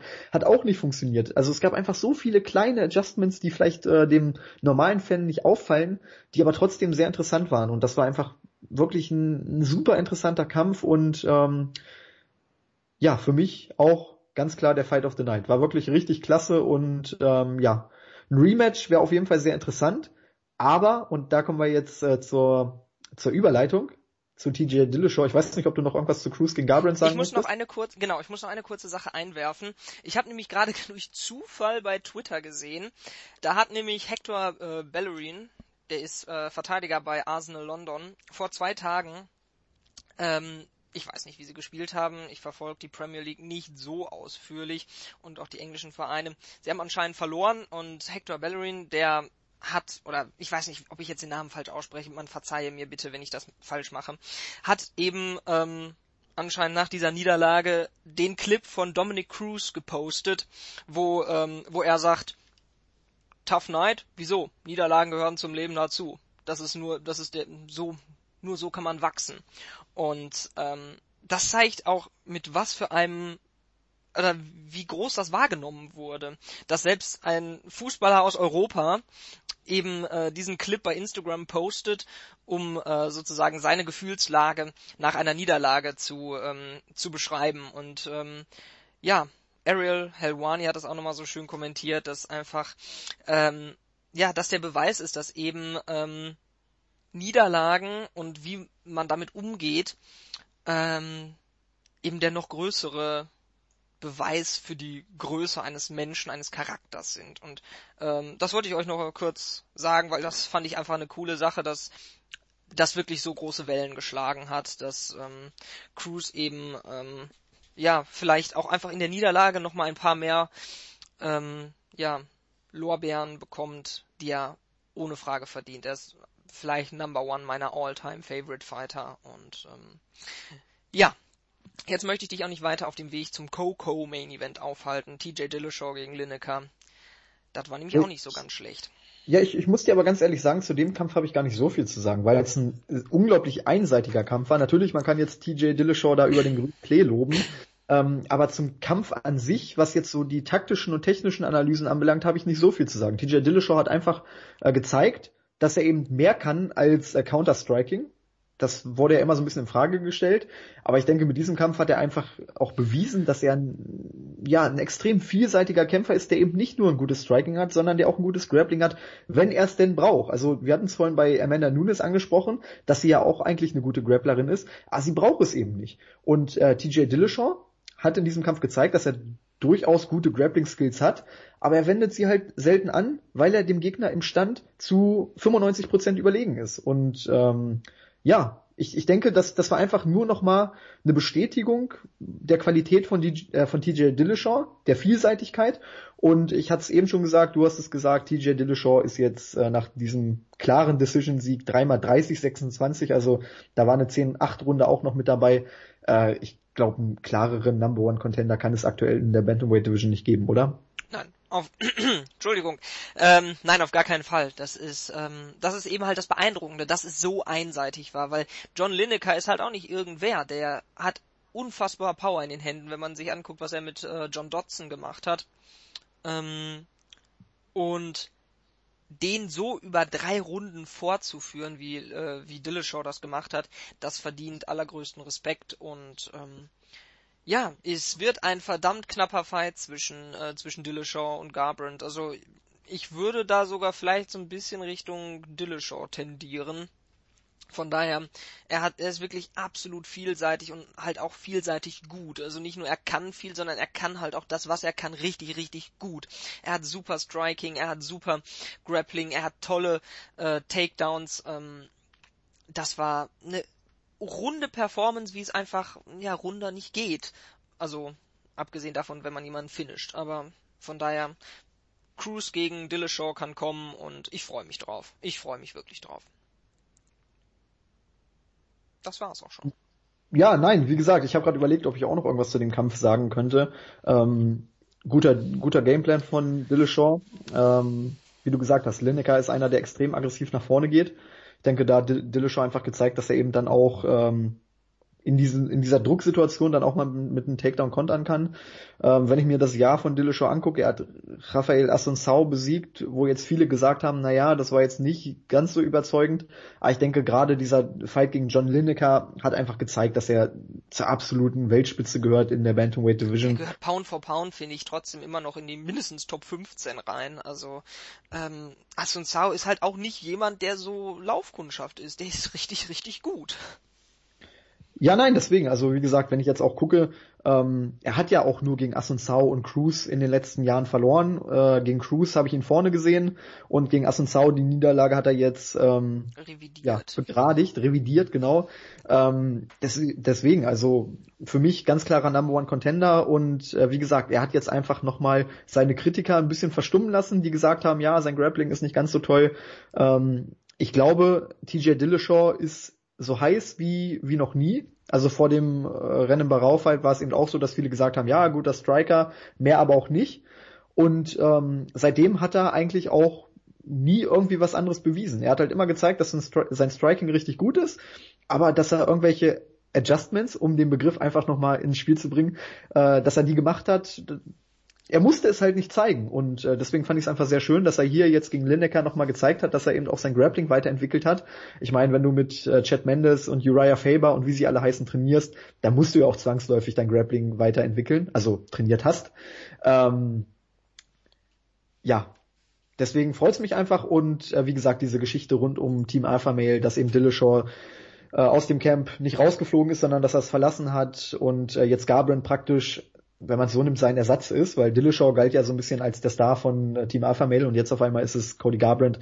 Es ist einfach eine, eine sehr interessante Story und ähm, ich glaube, der Kampf wird wirklich fantastisch ziehen. Also gerade wenn man das vielleicht dann in äh, Sacramento oder so oder generell in Kalifornien ähm, aufziehen würde, das wäre riesig und ja, das wäre auf jeden Fall Money Fight und egal wer da gewinnt, ob es Garbrandt oder Dillashaw ist, das Rematch gegen Dominic Cruz ist dann auch nochmal ein richtiges Money Match für beide. Also äh, ich hoffe, dass sie es aber auch richtig promoten. Diese Geschichte, die muss man erzählen, diese Kleinigkeiten mit diesem aus dem Camp raus. Ich hoffe, dass die UFC das macht und dass sie nicht denken, oh, das ist es wieder nicht wert. Also, ähm, ich glaube, das wäre eine wichtige Sache, weil eben speziell Conor McGregor gezeigt hat, dass auch in den unteren Divisions man ähm, große Stars kreieren kann. Aber man muss dann halt auch deren Geschichten erzählen. Und ähm, wenn sie nicht so offensiv wie Conor McGregor ihre Geschichte selber erzählen oder die Geschichte, die sie den anderen gerne auftischen möchten, dann muss man das als Promotion selber tun, weil das ist noch verdammte Scheiße nochmal die Aufgabe einer Promotion. Ja, absolut. Vor allem, du hast eben hier auch so viele Möglichkeiten, dass du eben auch noch Dwayne Ludwig mit ins Spiel bringen kannst, dass du Uriah Faber mit ins Spiel bringen kannst. Also es gibt einfach so viele ähm, Leute, die auch in diesen Zwist mit äh, eingebunden sind und daran beteiligt sind, dass man einfach auch so viele Interviews im Vorfeld führen kann und so viele Promos daraus äh, entwickeln kann das ist einfach, da ist so viel Potenzial steckt da drin. Also ich glaube, das, das kann man eigentlich gar nicht verkacken. Und ähm, ja, auch, auch das Gym, wie gesagt, Team, Team Alpha Male ist einfach äh, super interessant, wie viele tolle Kämpfer in diesem Gym sind. Ich, ich glaube, die UFC wird da schon was Schönes draus basteln, weil das Potenzial ist einfach da und ich glaube, das werden sie nicht verschenken, weil sie brauchen es eben auch, ne? Weil ähm, weder Dillashaw noch Garbrandt sind aktuell auf einem Level von von äh, Ronda Rousey, wo man sagen kann, naja, der der Kampf äh, verkauft sich sowieso von allein. Nein, hier musst du wirklich die beiden promoten und aufbauen und sagen wir mal, Garbrandt gewinnt den Kampf auch, am besten noch erste Runde KO. Dann glaube ich wirklich, dass der auf dem Weg dahin ist, äh, ein ähnlicher Typ wie Conor McGregor zu werden, weil er hat den Look, er sieht einfach brandgefährlich aus. Ähm, er weiß, wie er sich vermarkten muss. Er weiß, also seine, seine äh, Mic-Skills sind sehr, sehr gut, seine Interviews sind immer sehr gut. Ähm, also von, von daher, was seine Promotion, seine, seine eigene Promotion anbelangt, ist er wirklich ein Vorbild. Und ähm, ich glaube, die UFC hat das auch erkannt und deswegen promoten sie eben auch immer so ein bisschen bewusst Cody Garbrandt. Äh, er hat ja dann auch äh, Spots bekommen, die jetzt nicht unbedingt jeder bekommt. Einmal diesen Fight Night Main Event da gegen ich glaube Thomas Almeida war es, ja. dann hat er äh, den äh, UFC 202 Prelim-Headliner bekommen. Ist ja auch ein sehr guter Spot gegen ne? Mitsugaki, genau. Äh, Das sind natürlich dann auch Spots, die bekommt nicht jeder Kämpfer. Und ich glaube, die UFC hat auch erkannt, dass er da einfach eine, eine, ja, eine Sonderrolle einnehmen kann. Und äh, ja, ich bin gespannt, wie es mit ihm weitergeht, aber ich sehe bei ihm wirklich das Potenzial dazu, ähm, der Star der Bantamweight Division zu werden. Und klar, das ist dann immer etwas weit hergeholt, aber ja, so ein, so ein kleiner Conor McGregor steckt durchaus in ihm. Ja, wäre cool. Gut. So, ja, dann sind wir mit UFC 207 soweit durch oder willst du noch irgendwas zu den anderen äh, acht Fights sagen? Die, ja, Och. es gab noch acht andere Kämpfe. Wer, ihr werdet es nicht glauben, aber es gab tatsächlich noch andere Kämpfe. Ähm, Wenn wir das jetzt aber nicht, machen, dann könnt ihr, keine Ahnung, eine Weltreise starten mit diesem Ich wollte gerade sagen, dann sind wir, glaube ich, sind wir, glaube ich, erst Silvester 2017 fertig. Und dann können wir die Äh, ganzen Reviews von 16 weiteren Pay-Per-Views Oh. machen. Das ist ein, ein wir sind, wir sind dann gefangen in einer Unendlo äh, unendlich Schleife. Ach, Ja, das, gut, das, deswegen, also man kann es nochmal kurz aufgreifen. Es gab noch ein, zwei erwähnenswerte Dinge. Neil Magny hat gegen Johnny Hendricks in einer sehr kontroversen Decision gewonnen. Äh, Johnny Hendricks hat mal wieder das Gewicht verpasst. Äh, dann gab es einen No-Contest zwischen Alex Oliveira und Tim Means. Ähm, ja, illegale Kniestöße, sehr interessantes hat Thema. ihm fröhlich sicher- ins Gesicht getreten. Genau. Kann man sicherlich auch sehr ausführlich drüber diskutieren. Dann gab es einen sehenswerten Knockout von Alex Garcia gegen Mike Pyle. Also es war wirklich sehr interessant. Nico Price mit einem Upset gegen Brandon Thatch. Also das Event war in der Breite auch sehr unterhaltsam, aber diese großen Stories in dem Main Event waren natürlich jetzt einfach so intensiv und so so groß, dass man die eben auch so ausführlich diskutieren musste, wie wir es jetzt getan haben. Deswegen zur Erklärung. Also klar, die anderen Fights waren auch durchaus in Ordnung. Ich hatte es ja auch gesagt, es war insgesamt ein unterhaltsames Event, aber die drei Main Events waren einfach dermaßen groß und haben einfach so viele Dinge mitgebracht, mit sich gebracht, über die man diskutieren konnte. Deswegen haben wir jetzt die anderen Fights ein bisschen vernachlässigt, aber ich hoffe, dass das auch okay ist. Wenn ihr noch irgendwelche Fragen habt, dann stellt die Genau. unter die YouTube-Videos. Da fällt mir gerade ein, ich weiß nicht, wie der Name des Users ist, aber er hat unter den letzten Podcasts, das ist ja ein bisschen her, äh, eine Frage gestellt, und zwar, wie es sich um die Relevanz für bestimmte Mixed Martial Arts Richtungen ähm, verhält, was wichtiger, was besser ist und all sowas. Ich würde sagen, ähm, weil mir das gerade jetzt erst spontan einfällt, dass wir das vielleicht nächste Woche be äh, beantworten, die Frage, Ja. weil ich finde die sehr interessant, aber Ich, ähm, ich habe einen Vorschlag. Wollen wir nächst, also wir machen ja jetzt noch die, ähm, die End. Awards. Wie wär's, wenn wir nächste Woche wirklich mal so ein, ja, so eine kleine Q&A-Session machen? Also wir haben ja jetzt in den letzten Monaten schon mehrere Fragen bekommen, dass wir die vielleicht alle nochmal zusammensuchen. Ähm, es wurde ja auch von dem einen User, ich weiß gar nicht mehr wann es war, äh, bezüglich unserer Pound-for-Pound-Liste gefragt, dass wir vielleicht da nochmal drauf eingehen. Da sind wir auch schon kurz drauf eingegangen, aber noch nicht sonderlich ausführlich ähm, dass wir einfach diese ganzen Fragen, User-Fragen nochmal aufarbeiten und äh, nächste Woche haben wir halt auch nur die äh, BJ Penn gegen Jair Rodriguez Fight Night zu besprechen. Also ähm, da haben wir auf jeden Fall sehr viel Raum und dann würde ich einfach sagen, dass wir vielleicht diese Fragen und diese ganzen Themen dann nächste Woche vielleicht auch nochmal abarbeiten könnten. genau, stellt In, uns in, in der Hoffnung, dass es bis dahin keine Breaking News gibt, über die wir dann wieder philosophieren geben. müssen. Ja, wir können ja nächste Woche vielleicht auch noch kurz über Holm reden und die Featherweight Division und all das. Aber äh, wie gesagt, wir haben da relativ viel Platz noch. Deswegen stellt uns Fragen. Facebook, Twitter, YouTube. Kommt zu uns ins Board. Wir lieben es, mit euch zu diskutieren. Das macht wirklich unfassbar viel Spaß. Und ich kann es euch nur sagen, umso mehr man sich damit beschäftigt, mit den technischen Feinheiten und so, umso mehr Spaß macht der ohnehin schon spektakuläre Sport MMA. Während vielleicht so am Anfang man natürlich so auf die Heavy Hitter steht, so wenn es richtig auf die Omme äh, auf die Omme geht, dann umso länger man guckt, da findet man das immer noch cool. Ähm, aber dann findet man auch Genuss an vielleicht Kämpfen, die man mit ein bisschen weniger Detailwissen, wie Cruz gegen Dillashaw vom Anfang des Jahres, ähm, vielleicht nicht ganz so unterhaltsam gefunden hätte. Deswegen kommt zu uns, stellt uns Fragen. Wir werden dann nächste Woche einfach mal so ein bisschen den Erklärbär oder den äh, Besserwisserbär spielen. Und ähm, ja, ich freue mich drauf. Das entspricht ganz meinem Naturell. Gut, ja, dann sind wir mit dem Pay-Per-View durch und kommen zu unseren Year-End Awards. Juhu. Wir haben uns ein paar Kategorien rausgesucht, die wir jetzt äh, nach und nach besprechen wollten. Also nur mal kurz zum Überblick. Wir haben den Fighter of the Year Award, die Fighterin of the Year, das Event of the Year, den Fight of the Year, die Round of the Year, der Aufsteiger Schrägstrich Most Improved Fighter of the Year und das Comeback of the Year. Ich würde sagen, wir fangen einfach von oben an, sprich der Fighter of the Year. Ähm, mein Pick, ich, ich nehme mir einfach mal das Recht raus anzufangen. ähm, Auch raus, weil ich habe bestimmt einen anderen. Ich habe äh, kann, ich, kann ich mir durchaus vorstellen. Ähm, ja, mein Fighter of the Year ist Cody Garbrandt. Denn man muss zurückdenken, am Anfang des Jahres 2016 war er nicht mal in den Top 15 der Division. Und innerhalb eines Jahres hat er es geschafft, wirklich von einem, in Anführungszeichen, Nobody oder von einem talentierten Fighter oder wie auch immer man ihn damals genannt hat. Das weiß ich gar nicht mehr ganz genau, wie wir damals über ihn gesprochen haben. Aber er war jetzt nicht unbedingt jemand, den man auf dem äh, Zettel hatte, wenn es um einen Titelgewinn im Jahr 2016 ging. Und er beendet das Jahr zwei Tage vor Jahresende mit dem Titelgewinn über, du hast es gesagt, einen Fighter, der in den letzten zehn Jahren nicht verloren hat. Ich glaube, eine bessere Story und ähm, einen größeren Aufstieg gibt es einfach nicht. Vier Siege, vier, beziehungsweise drei Knockout-Siege, dreimal in der ersten Runde und dann einfach diese Demontage ähm, eines der Top drei Pound-for-Pound-Fighter, vielleicht sogar aller Zeiten, das ist wirklich unglaublich. Also riesiges Jahr für Cody Garbrandt und deswegen ganz klar mein Pick für den Fighter of the Year. Ja, gut. Ähm, was ich da ganz klar sagen möchte, ist, dass ähm, ich habe jetzt einen anderen, aber ähm, es gibt dieses Jahr wirklich einige Fighter. Das ist Cody Garbrandt, das ist Conor McGregor, das ist äh, Stipe, äh, Stipe Miocic, kannst du auch einen wunderbaren, ähm, kannst du wunderbar argumentieren, dass auch er zu den besten Fightern gehört oder zu der Fighter des Jahres ist.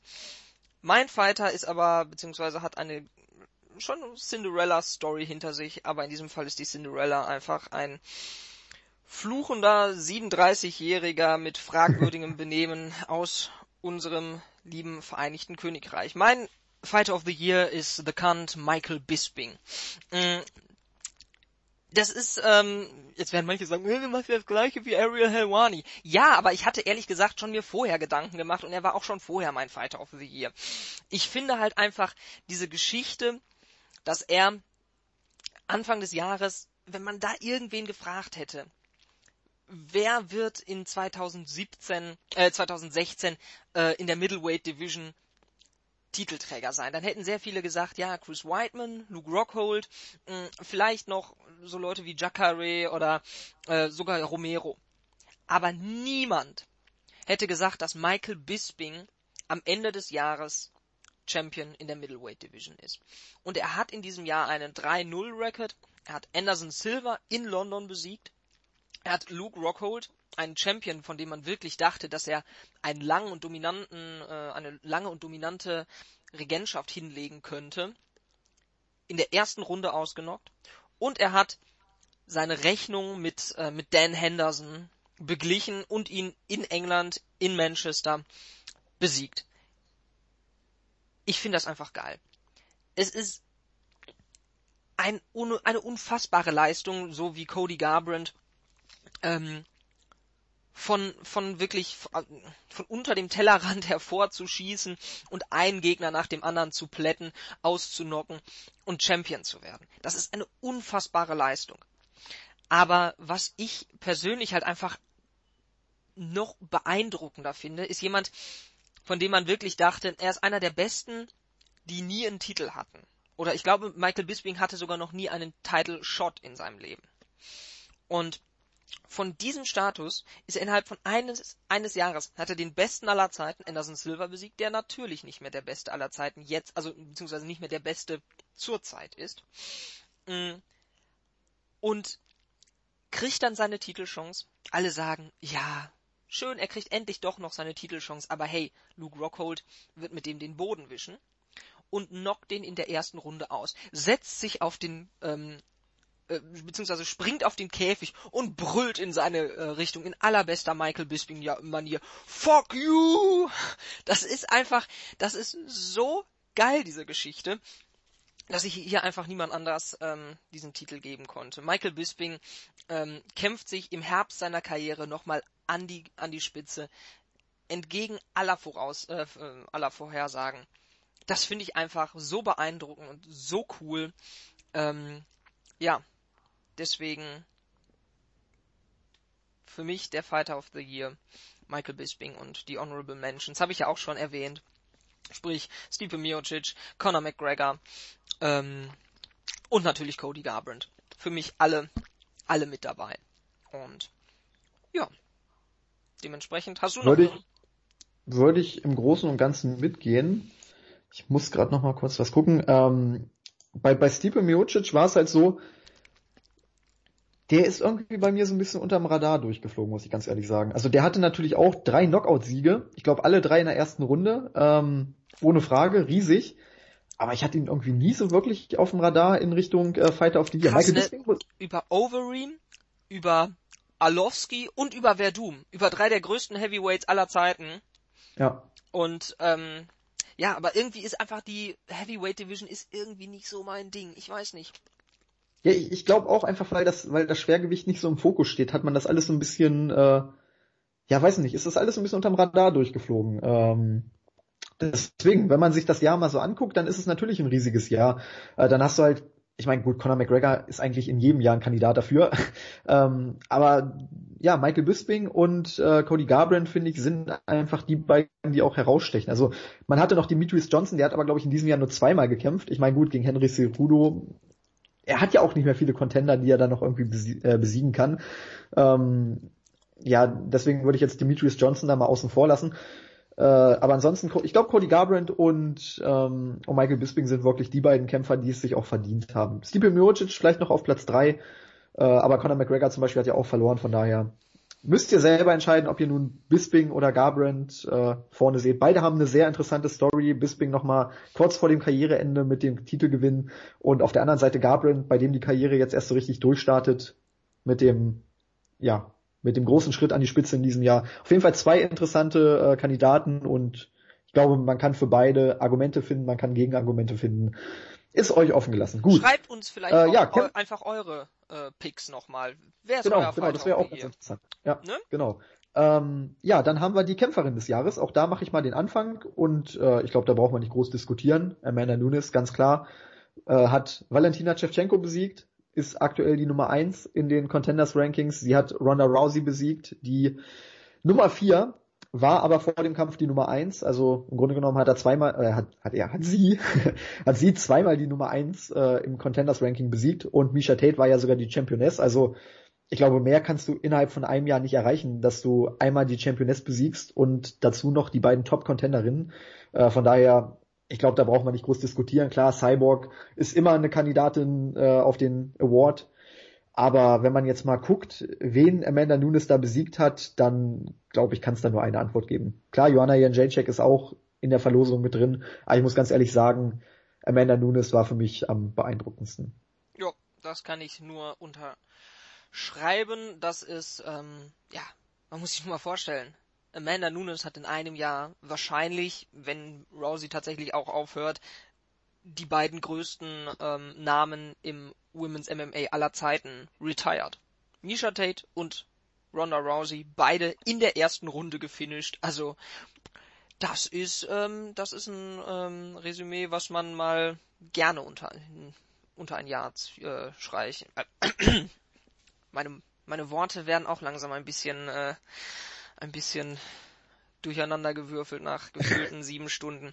Ein Resümee, was man gerne nach einem Jahr ziehen kann. Und ähm, ja, Honorable Mentions, da fällt mir auch wirklich nur noch ähm, ja, Jonna Jon Jacek ein. Geiler Fight gegen, ähm, gegen Claudia Gadeja und ähm, souveräne Titelverteidigung gegen Karolina Kowalkovic bei UFC 205. Gutes Jahr.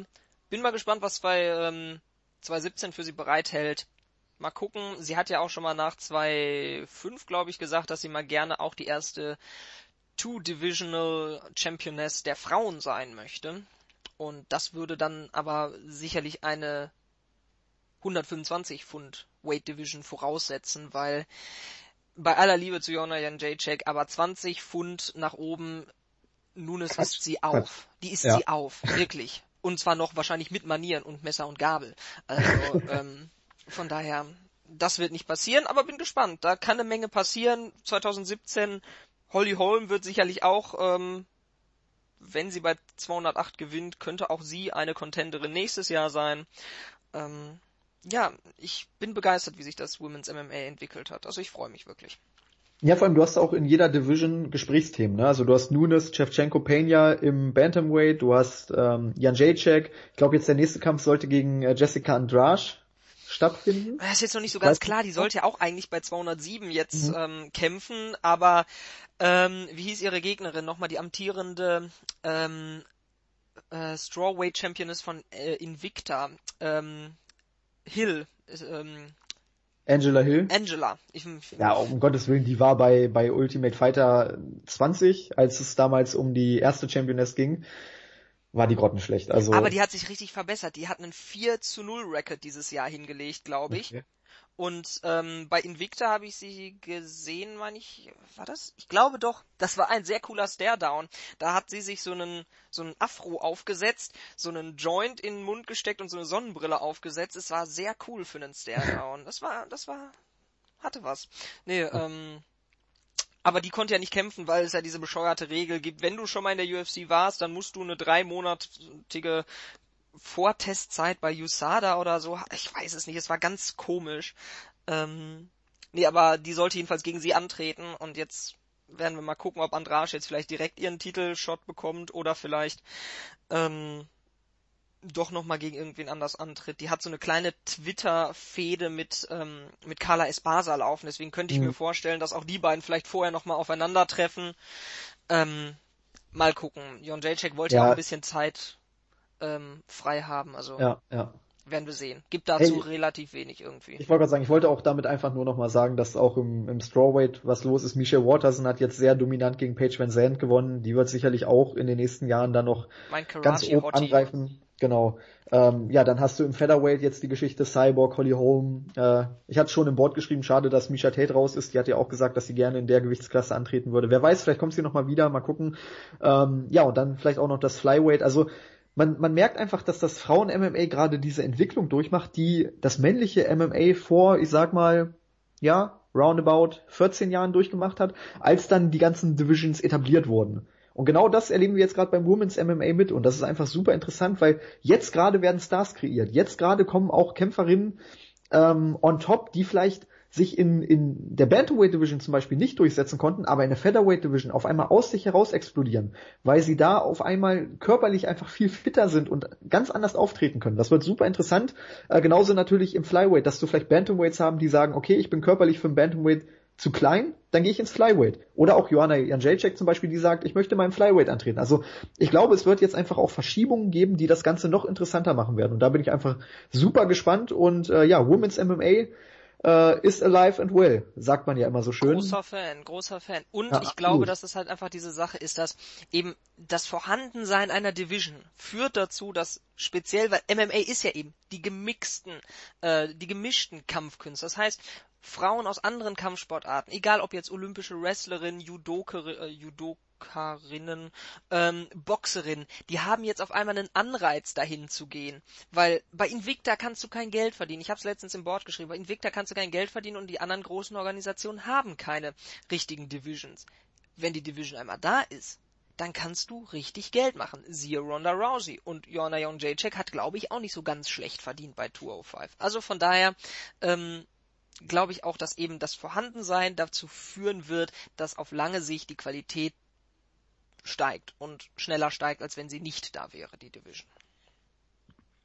Gut, ja, dann das Event of the Year. Und da muss ich sagen, tue ich mich wirklich extrem schwer, weil es auch unterschiedliche Kriterien gibt. Also geht man nach dem Hype, geht man nach dem Interesse der Öffentlichkeit, geht man nach der reinen Fight-Qualität. Ähm, geht man nach der Qualität der Main Events, ob die Main Events gut waren, guckt man, ob die ganze Card gut war. Da tue ich mich einfach enorm schwer, da wirklich zu sagen, ich gehe nach dem und nach dem Kriterium. Ähm, es gibt so viele Events, die dieses Jahr gut waren. Also da hast du wirklich, ähm, ich meine klar, UFC 206 ist immer noch bei uns im Kopf als vielleicht die beste Maincard des Jahres, was die Qualität anbelangte. Wir hatten bei UFC 202 hatten wir im Main Event Diaz gegen McGregor, das war ein fantastischer Kampf. Wir hatten eine Undercard mit, ähm, ich glaube, vier Knockouts auf jeden Fall waren alle vier Kämpfe vorzeitig vor, vorbei. Dann hatten wir UFC 205 das einfach allein durch den Hype schon unglaublich war, dass auch, was die Qualität der Kämpfe anbelangte, richtig unterhaltsam war. Ähm, dann hast du diverse Fight Nights, die sehr, sehr gut waren. Also ich glaube, das war McDonald gegen Lineker, wo ich danach gesagt habe, Mensch, das war genau das, was ich mir eigentlich von UFC 200 erwartet habe. Also du hattest so viele Kandidaten und deswegen fällt es mir auch da wirklich schwer, eins rauszupicken. Aber wenn du mich fragst, was war das Event, das mich dieses Jahr am meisten begeistert hat, dann gibt's da nur eine Antwort und das ist UFC 205. Einfach weil die Qualität der Kämpfe da war und der Hype rund um dieses Event äh, war einfach unglaublich. Und ähm, ich habe mich, glaube ich, seit Jahren nicht mehr auf ein Event dermaßen gefreut wie auf UFC 205. Und ja, deswegen gibt's da nur eine Antwort für mich. Ich will gar nicht sagen, dass die Qualität der Kämpfe allein dazu ausreicht, aber dieses, das, ich meine, ich kann immer nur von meinem Gefühl sprechen. Und das Gefühl war einfach bei diesem Event am positivsten. Ich war unglaublich heiß auf die Card und äh, ja, am Ende war ich auch mehr als zufrieden nach dem Event. Von daher UFC 205 mein Pick. Ja, guck mal, da sind wir schon wieder einer Meinung. ähm, ich habe ohne Scheiß gerade wirklich ein bisschen Gänsehaut bekommen, weil dieser Event, oh, das war wirklich der feuchte Traum eines jeden MMA-Fans. So viel Hype. Ich glaube, ich habe mir dieses Promo-Video, diese eine Minute zwanzig oder so, wo, wo McGregor, Alvarez, äh, Kowalkovic, Jon Jacek, Thompson und Woodley durch New York laufen und dann in den Madison Square Garden reinkommen. Das habe ich mich, glaube hundertmal angeguckt oder sowas. Das war jedes Mal Gänsehaut pur. Das war, das war Wahnsinn. Wir hatten unendlich viele gute Fights dieses Jahr. Aber das, das hat einfach alles getoppt. Die Qualität der Kämpfe war Wahnsinn. Die die Relevanz der Kämpfe war Wahnsinn. Und ähm, der Hype, die Namen, das war, es war alles da. Es hat, der Name hat was versprochen und das Event hat alles gehalten. Und das ist halt auch einfach so der, der MMA-Moment des Jahres. Conor McGregor mit zwei Titeln auf dem Käfig. Ähm, das wird in die Geschichtsbücher eingehen. Dieses Bild ist um die Welt gegangen. Ähm, und ähm, ja, dementsprechend ganz klare Sache, 205. 206 war auch grandiose Maincard, das war Wahnsinn. Ich, ich hab's geliebt, das ganze Event. Aber ähm, 205 war halt einfach der Gipfel des MMA-Jahres. Man hätte es nicht besser machen können, wirklich. Also, okay, Gastudum hätte jetzt vielleicht noch sein Weight Limit nicht verpassen sollen, aber ähm, ich glaube, dann wäre der Event fast zu lang geworden. Also von daher, ähm, 205. Okay. Ähm, ja, dann Fight of the Year. Auch da tue ich mich extrem schwer. Wir hatten es in der Vorbesprechung schon mal kurz thematisiert. Ich glaube, das Jahr 2016 hat so viele geile Kämpfe mit sich gebracht wie noch kein Jahr zuvor. Fast bei jedem Event gab es irgendwie einen Kampf, wo ich gesagt habe, Mensch, das könnte zumindest ein Kandidat für den Kampf des Jahres werden. Und es, ich meine, genauso wie wir eben beim Event of the Year schon überlegt haben, dass es unterschiedliche Aspekte gibt, nachdem man diesen Award vergeben kann. So gibt es auch beim Fight of the Year unterschiedliche Aspekte. Wir hatten Dillashaw gegen Cruz. Ein Kampf, wir haben es vorhin bei, bei Garbrandt auch gesagt, ähm, das war ein Kampf, der einfach von Taktik geprägt war. Das war wie Schach. Das war für den, für den taktischen Liebhaber oder den, den Taktikliebhaber wirklich ein Genuss, sich diesen Kampf anzugucken. Das war vielleicht nicht der allerspektakulärste äh, Kampf, aber es war wirklich ein Genuss. Genauso, da hast du Lawler gegen Condit. Ein wildes Slugfest. Äh, die fünfte Runde war unglaublich. Dann hattest du einen Kampf bei UFC 199, jetzt muss ich, ich habe die Namen schon wieder vergessen. Marco Polo Reyes und, äh, Moment, Dong Yang Kim, ich glaube Dong Yang Kim, haben sich einen Kampf geliefert, drei Runden lang ohne Defense, einfach nur aufeinander eingeprügelt. Ähm, es war der Opener der, der Fight Press Prelims, also ein Kampf ohne Bedeutung, aber es war ein unglaublich geiler Fight. Dann hast du Kämpfe wie zum Beispiel John Dodson gegen John Lineker. Dann hattest du Jair Rodriguez gegen Alex Caceres. Das sind auch Kämpfe, die jetzt vielleicht nicht den, den, allergrößten Hype erfahren haben, die aber trotzdem super unterhaltsam waren. Dann hattest du mit Conor McGregor gegen Nate Diaz zwei vielleicht den größten Kampf aller Zeiten, der auch noch richtig abgeliefert hat. Also da war der Hype extrem groß und die Qualität des Kampfes hat ähm, das gehalten, was sie versprach. Dann hast du mit Michael Bisping gegen Dan Henderson 2 einfach ein riesiges Rematch auch ein ganz großer Fight. Du hattest mit Stipe Miocic gegen Alistair Overeem und Robert Whittaker gegen Derek Brunson wirklich zwei Kämpfe, die zwar nur eine Runde gegangen sind, aber unglaublich wild waren. Dann hast du mit Rafael dos Anjos gegen Tony Ferguson einen super interessanten Kampf. Ich will jetzt gar nicht nochmal auf die UC 205 Kämpfe eingehen. Auch da hast du zwei Kämpfe, wo man zumindest Argumente für den Fight of the Year finden kann. Dann hast du UC 206 Doho Choi gegen Cap Swanson. Meine Fresse. Vielleicht nicht äh, kein, kein technischer Leckerbissen, aber meine Fresse, was kann bitte Doho Choi alles einstecken? Garbrandt gegen Cruz auch nochmal. Also du hast einfach so viele Kämpfe, wo man auch sagen kann, das ist der Kampf des Jahres. Man muss eben dann nur immer die Aspekte oder oder die ähm, die Gründe dafür finden, warum. Und da tue ich mich einfach schwer zu sagen, ich ich will einfach nur ein wildes Slugfest sehen. Ich will einfach nur großen Hype sehen. Ich will einfach nur einen taktischen Kampf sehen.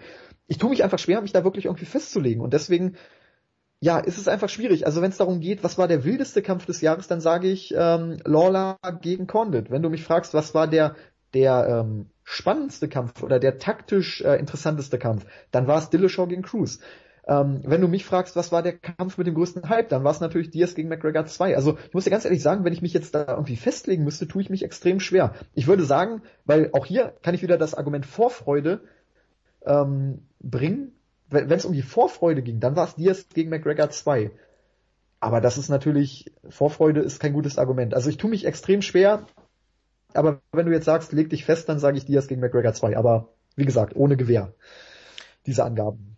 Ja, ich glaube, da kann man wirklich ähm, ohne Probleme für zehn Fights ähm, vernünftige Argumente bringen. Mir wären noch zum Beispiel Jona Jon Jacek gegen Gede äh, Claudia Gedea eingefallen. Und ähm, ich will jetzt auch nicht alles noch dreimal sagen, weil ähm, so viele Fights gab's einfach. Und ähm, ja, ich ich würde dann jetzt letztendlich sagen, ähm, Lawler gegen Condit, weil das einfach, das war eine brutale Schlacht und 2-2 nach vier Runden und die letzte Runde entscheidet. Huh, alter Verwalter, das hat mich echt, äh, hat mich umgehauen. Das war ein Wahnsinnsfight und ähm, ja, aber wie gesagt, ich kann auch äh, Diaz gegen McGregor 2 und ähm, so viele andere verstehen. Also von daher, da müssen wir nicht lang drum rumreden. Ähm, ich glaube, da kommt es einfach so ein bisschen auf das persönliche, ähm, auf die persönlichen Vorlieben an und ähm, vielleicht auch manchmal auch einfach, ähm, ja, weil man in seinem Kopf würfelt, weil man es selber nicht genau sagen kann wenn man nach dem Hype geht, ganz klare Geschichte mit McGregor gegen Diaz 2. Wenn man ähm, ja vielleicht nach Wildheit und Brutalität geht, dann Condit gegen Lawler. Was ein geiler Fight. Ja, dann die Runde. Genau, Round of the Year. Ähm, auch da, ich wiederhole mich, gibt es unglaublich viele Anwärter. Ähm, die fünfte Runde, Lawler gegen Condit bei UFC 195 unglaublich. Du hast eben schon gesagt, 2-2, die letzte Runde hat entschieden und dann haben die beiden wirklich ohne Defense da einfach nochmal wild aufeinander eingeprügelt. Dieser Flying Knee, ich glaube, das war von, von Condit. Das kann nicht gesund gewesen sein, alles. Nee, aber vor allem, wie komme ich darauf, eine Minute vor Schluss zu sagen, scheiß drauf, ich hau nochmal ein Flying Knee einfach so, völlig ohne Grund raus. Ähm, das war einfach so krass. Also diese Oder Runde wer du, der dann da diesen Dingens gelandet, der, ich weiß nicht, ob du den Fight gegen ähm, gegen Brown gesehen hast, der anfängt mit dem Flying äh, ja, Sidekick ja. und dann irgendwann noch so einen so einen Somersault vorwärts Rollen Kick irgendwas, ich habe keine Ahnung, ob das überhaupt einen Namen hat, bringt und Ja, aber vor allem das bei bei Lawler gegen Condit war es halt so, die beiden haben sich vier Runden wirklich alles gegeben. Es steht 2-2, die fünfte Runde ist auch 50-50 und Carlos Condit sagt sich eine Minute vor Schluss Scheiß drauf. Ich, ich werde diesen Fucker ein Flying nie verpassen. Und er trifft auch noch damit. Das, und noch äh, ihn nicht aus. Ja, also das, das war wirklich unglaublich. Ähm, nee, aber es gab halt auch noch andere Kandidaten. Also ähm, ich hatte es vorhin schon gesagt, ein wilder Ein-Rundenkampf war Robert Whittaker gegen Derek Brunson. Wir hatten, ähm, oh, jetzt muss ich gucken, Genau, Stipe Miocic gegen Alistair Overeem. Auch ein sehr wilder Kampf. Äh, Overeem hätte Miocic fast gefinisht. Seiner Meinung nach hat Miocic auch aufgegeben. Und Miocic kommt zurück und finisht ihn noch mit einer unglaublichen äh, Crowd-Reaction von den Fans in Cleveland. Auch das ein Moment, äh, der glaube ich auch ein bisschen vergessen ist. Ne? Ähm, war auch ein Riesenspektakel bei UFC 203. Also auch da gibt es viele Anwärter. Cruz gegen, gegen Garbrandt, die vierte Runde war grandios. Wir hatten die vierte Runde bei Thompson gegen Woodley die auch unglaublich wild war. Also auch da tue ich mich jetzt wirklich schwer, mich festzulegen, aber wie gesagt, diese, diese, diese fünfte Runde, ähm, wenn man einfach alles nochmal zusammen betrachtet, dann muss ich schon sagen, dass die fünfte Runde bei, bei Lawler gegen Condit irgendwie heraussticht, weil die ganze Situation, 2 zu 2, die Runde entscheidet, die beiden hauen sich vier Minuten lang auf die Fresse und dann kommt dieser Flying Knee von Carlos Condit. Das war einfach unglaublich. Das erinnert, das hat mich so ein bisschen an äh, diesen Dropkick von Okada damals gegen Tanahashi bei Wrestle Kingdom erinnert. Wo auch die beiden sich schon alles an die Murmel gehauen haben, was man kann. Und dann auf einmal kommt einfach dieser Dropkick aus dem Nichts und äh, genau so war irgendwie auch dieser Flying Knee. Also wirklich äh, grandiose Runde und deswegen pick ich einfach Robbie Lawler gegen Carlos Condit, Runde 5. Aber wie gesagt, es gibt auch so viele andere Argumente für andere Kämpfe, wo, wo ich auch sagen würde, auf jeden Fall, da gehe ich mit. Aber ich persönlich sage einfach mal Lawler gegen Condit, Runde 5. Ja, schön, dass du jetzt mal nicht auf meine Runde noch eingegangen bist, weil äh, dann kann ich da noch zu was sagen, was, äh, was du noch nicht gesagt hast. Ähm, beziehungsweise du hast es eben beim Fight of the Year schon angesprochen. Weil ich jetzt eben Condit und Lawler schon äh, den Fight of the Year gegeben habe, gebe ich jetzt ähm, Du Ho Choi und Cap Swanson Runde 2, die Runde of the Year. Das war einfach purer Stimmt, Wahnsinn. Wie kann ich die nur vergessen? Das war einfach. Wie kann ich die nur vergessen? Ich glaube, beide wurden gefühlt, waren fünfmal gefühlt Millimeter davon, ähm, K.O. zu gehen. Und jedes Mal hat es irgendjemand im Wanken und Taumeln geschafft, doch nochmal den Counter zu setzen und dann wieder nachzusetzen. Das ging wirklich hin und her. Also äh, das, das hat schon an Tekken erinnert oder so. Also ähm, das war schon Wahnsinn. Und ähm, ja, dementsprechend, das ist jetzt meine Round of the Year, aber es gibt viele Kandidaten. Wie gesagt, ähm, Alistair Overeem gegen ähm, Stephen Miocic, ähm, ähm, Robert Whittaker ge gegen Derek Brunson, ähm, natürlich deine Runde, die ich auch schon erwähnt habe. Und ähm, ja, natürlich Woodley gegen Thompson, Woodley finish Thompson zweimal fast und am Ende der Runde ist Thompson oben auf und bearbeitet ihn mit Ground and Pound. Also wie geil war das denn? Ähm, also von daher, da gibt's so viele geile Sachen. Ähm, ich glaube, das sind nicht so Sachen, wo man sagen kann, äh, ist aber eine Scheißmeinung, die du hast, sondern da kann man so viele coole Meinungen vertreten. Diese Year-End Awards sind ja auch irgendwo so ein bisschen einfach das Feiern des vergangenen MMA-Jahres, wo man einfach nochmal sagt, boah, ja. da waren verdammt viele geile Sachen dabei. Ich wollte gerade sagen, ich finde, es gibt auch keine wirklich falsche Antwort bei diesen Themen, weil äh, wir haben es ja jetzt schon argumentiert, es gibt einfach für jede Option irgendwie auch ein Argument, wo man sagt, ja, würde ich mitgehen. Ne? Äh, deswegen ist es in diesem Fall auch ein bisschen subjektiv. Also so diese Musterlösung gibt es eigentlich in keiner Kategorie. Also zumindest bei keiner, die wir bis jetzt besprochen haben. Äh, ist es eigentlich interessant, dass wir, ich glaube, nur beim Event of the Year bisher einer Meinung waren, ne? Ja, und bei der und, und Fighterin. Bei, bei Nunes, genau. Okay, ja gut, bei Nunes gibt's halt keine andere Option. Beim Event of the Year, gut, ja, UC 205 ragt halt so ein bisschen heraus. Ähm, aber sonst bei den anderen Awards gab es halt viele Möglichkeiten und wir waren auch nicht einer Meinung. Das spricht ja, allein das spricht schon dafür, dass es eben, ja, Ganz extrem klar. Breit war und extrem weit aufgefächert war. Äh, ja, irgendwas noch zu Round of the Year oder? Nö.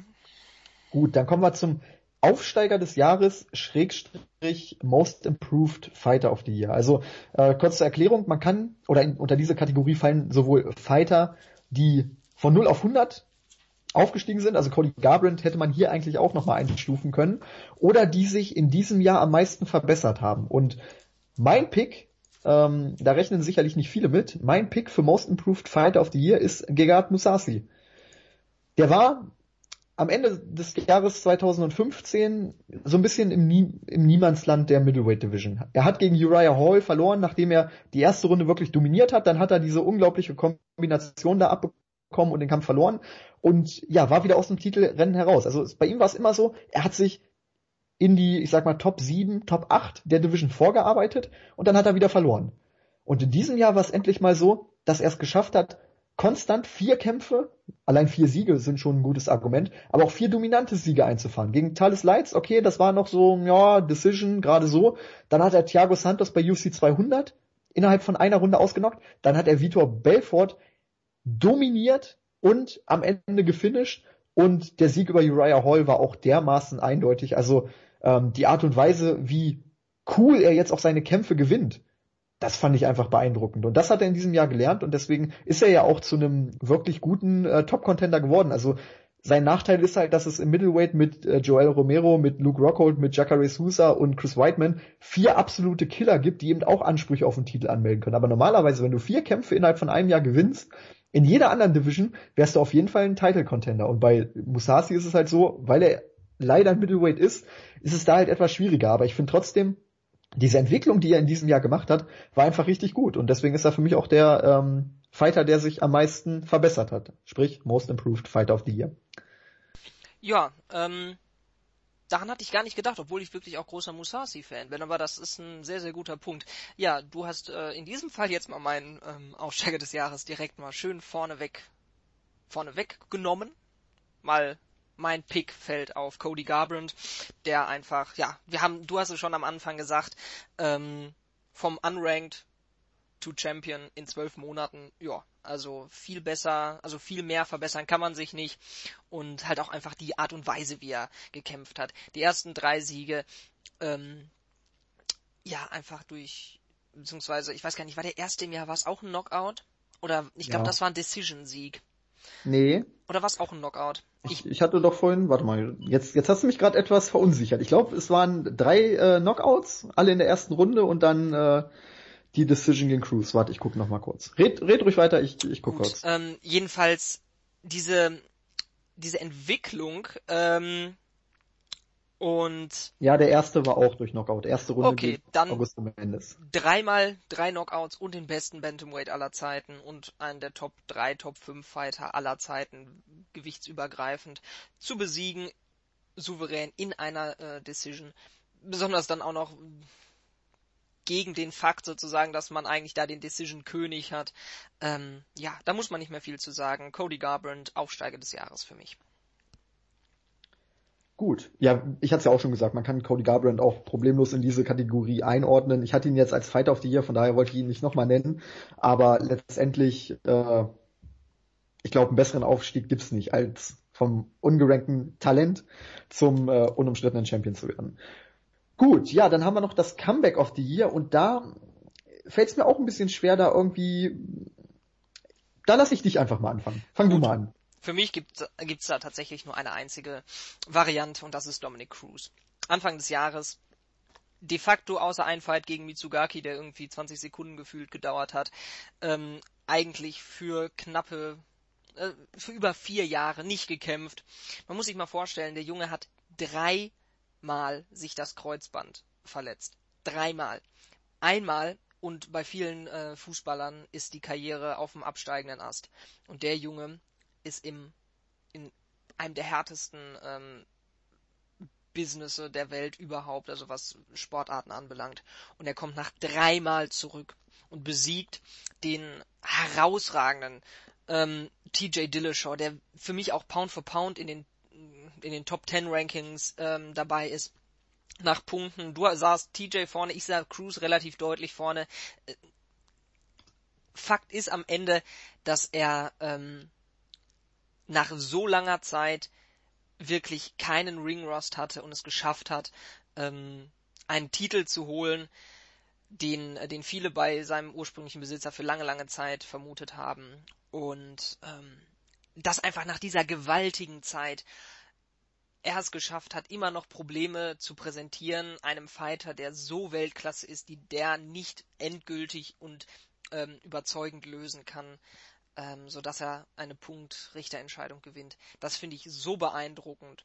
Und ähm, ja, ich bin speziell nach letztem Freitag noch ein bisschen größerer Fan von Dominic Cruz geworden und äh, bin gespannt, was er noch machen wird. Und ich glaube, sobald er irgendwann die, die ähm, Schuhe an den Nagel hängt, wird er einer der großartigsten Coaches, wenn er es denn möchte, weil ich glaube, wenn ich mit irgendwem einen Gameplan für einen Fight ähm, ausarbeiten möchte, dann wäre das tatsächlich mit Dominic Cruz.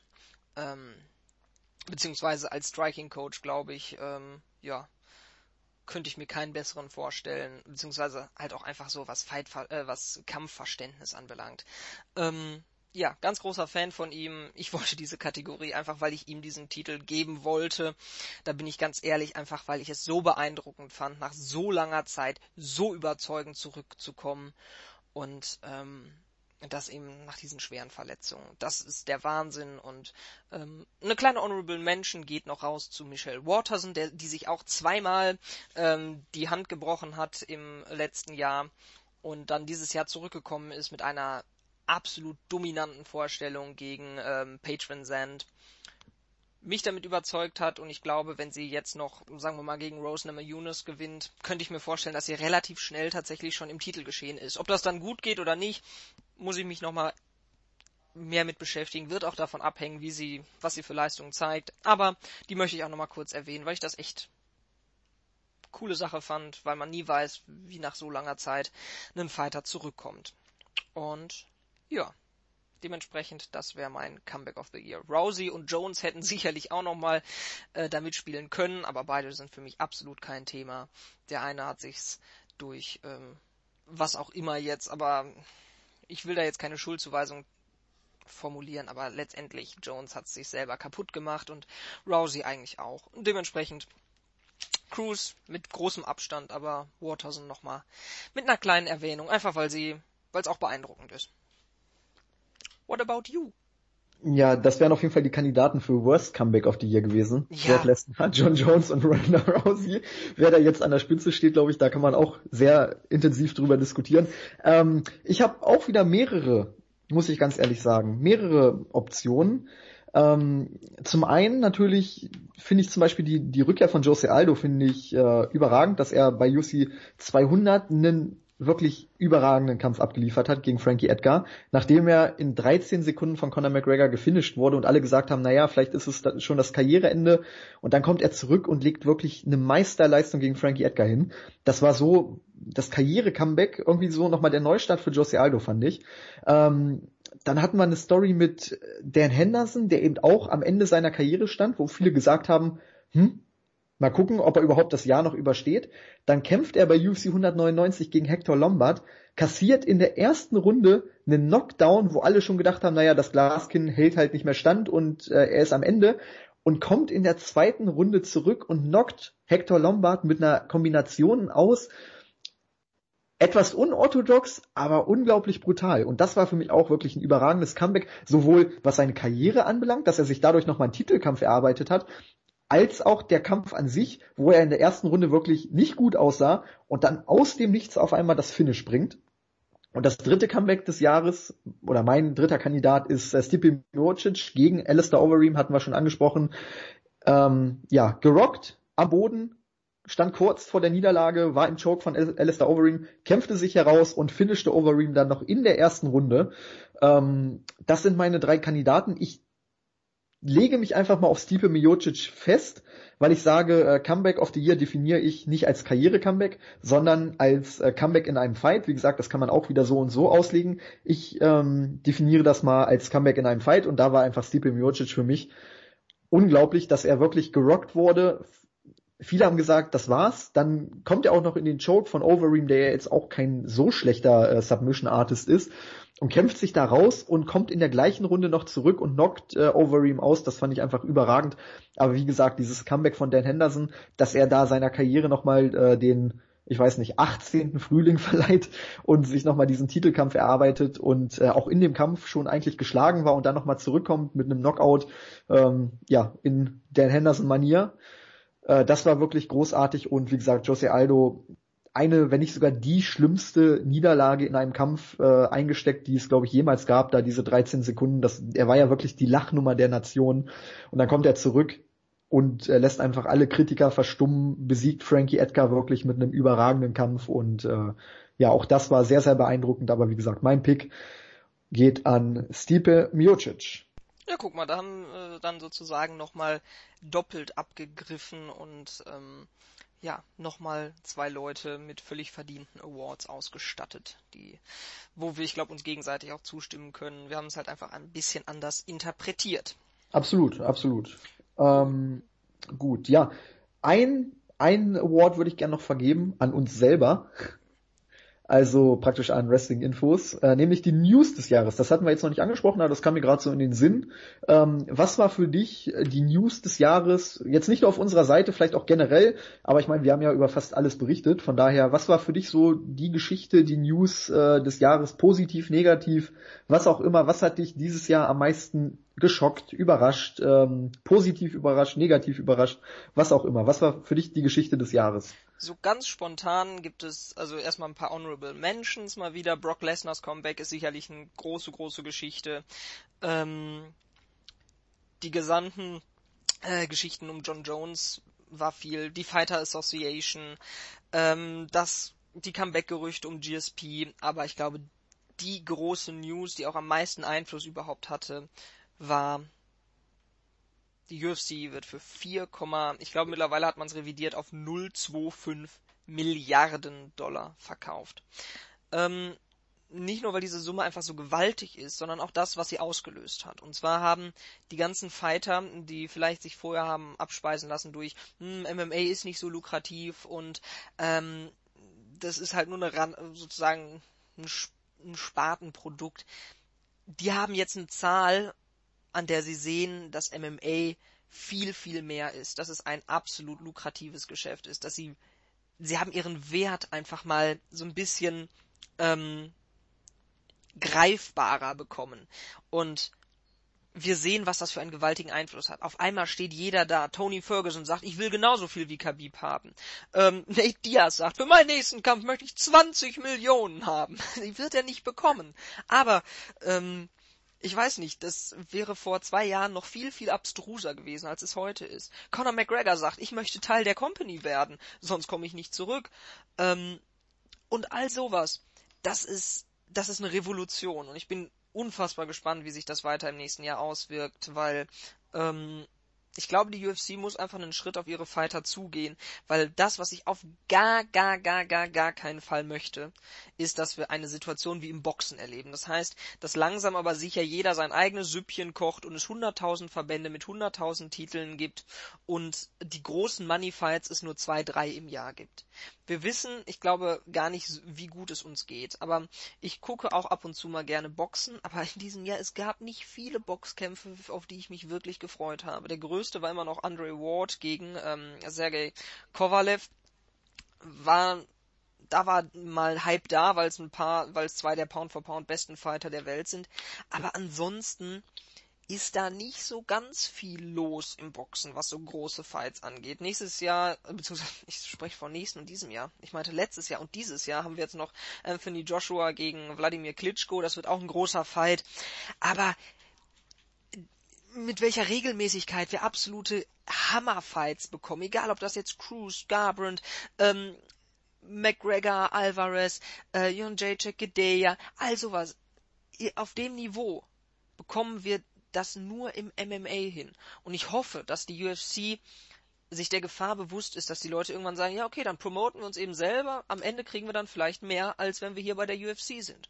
Und dann werden sich die äh, 4,025 Milliarden sicherlich nicht gerecht, ähm, rentiert haben, weil dann ist irgendwann die UFC gar nichts mehr wert. Deswegen hoffe ich, dass wir, dass die UFC den Fightern entgegenkommt, sie fairer bezahlt, vielleicht ein Konzept für die fürs Alter schafft und ähm, ja am Ende ähm, alle Seiten davon profitieren, weil die Fighter setzen für unsere Unterhaltung ihr Leben aufs Spiel.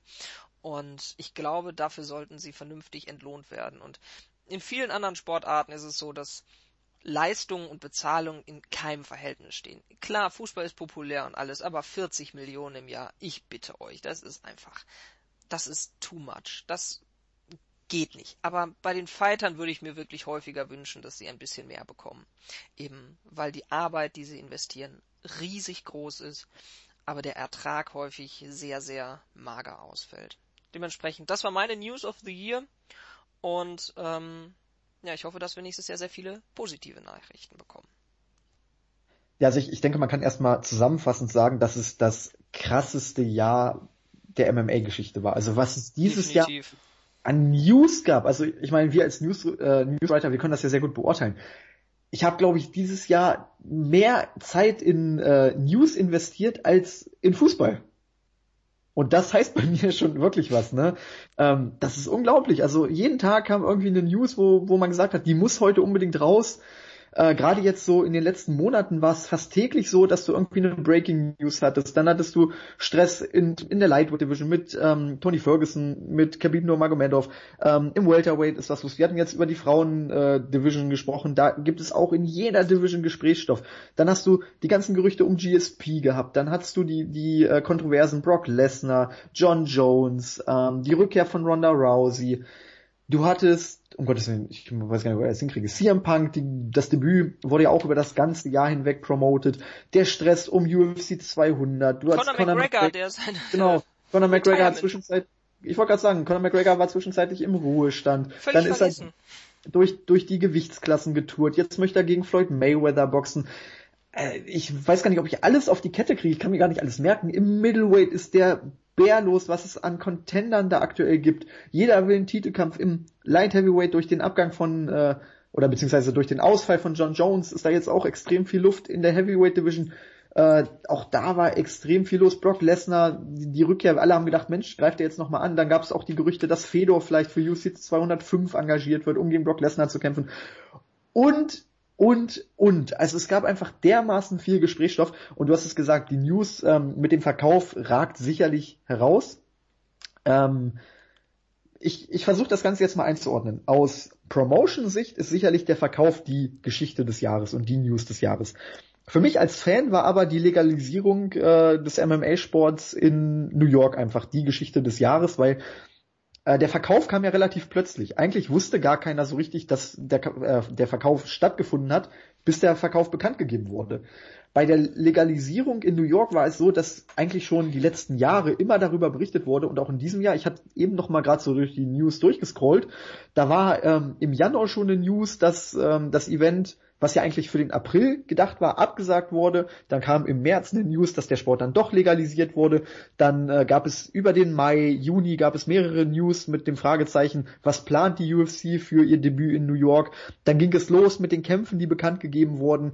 Ähm, dann natürlich der große Main Event, Conor McGregor wird auftreten. Dann diese absolut großartige Pressekonferenz, ähm, wo dann eben auch alle Fighter dabei waren und dann natürlich auch die Fight Week an sich in New York mit den ganzen Iren. Ich weiß nicht, wer die Pre-Show von Ariel Helwani gesehen hat, wo er dann da im Meer von irischen Fans versucht hat, irgendwie die Kämpfe zu analysieren. Also und Chuck Mindenhall, der dann auch komplett ausrastet Genau. und einfach mitmacht. Richtig, also das war einfach dermaßen großartig, wenn ich wirklich mal diese Entwicklung sehe, wie sich das angedeutet hat mit dieser Enttäuschung. Okay, es gibt im April doch kein Event in New York, der Sport ist noch nicht legalisiert.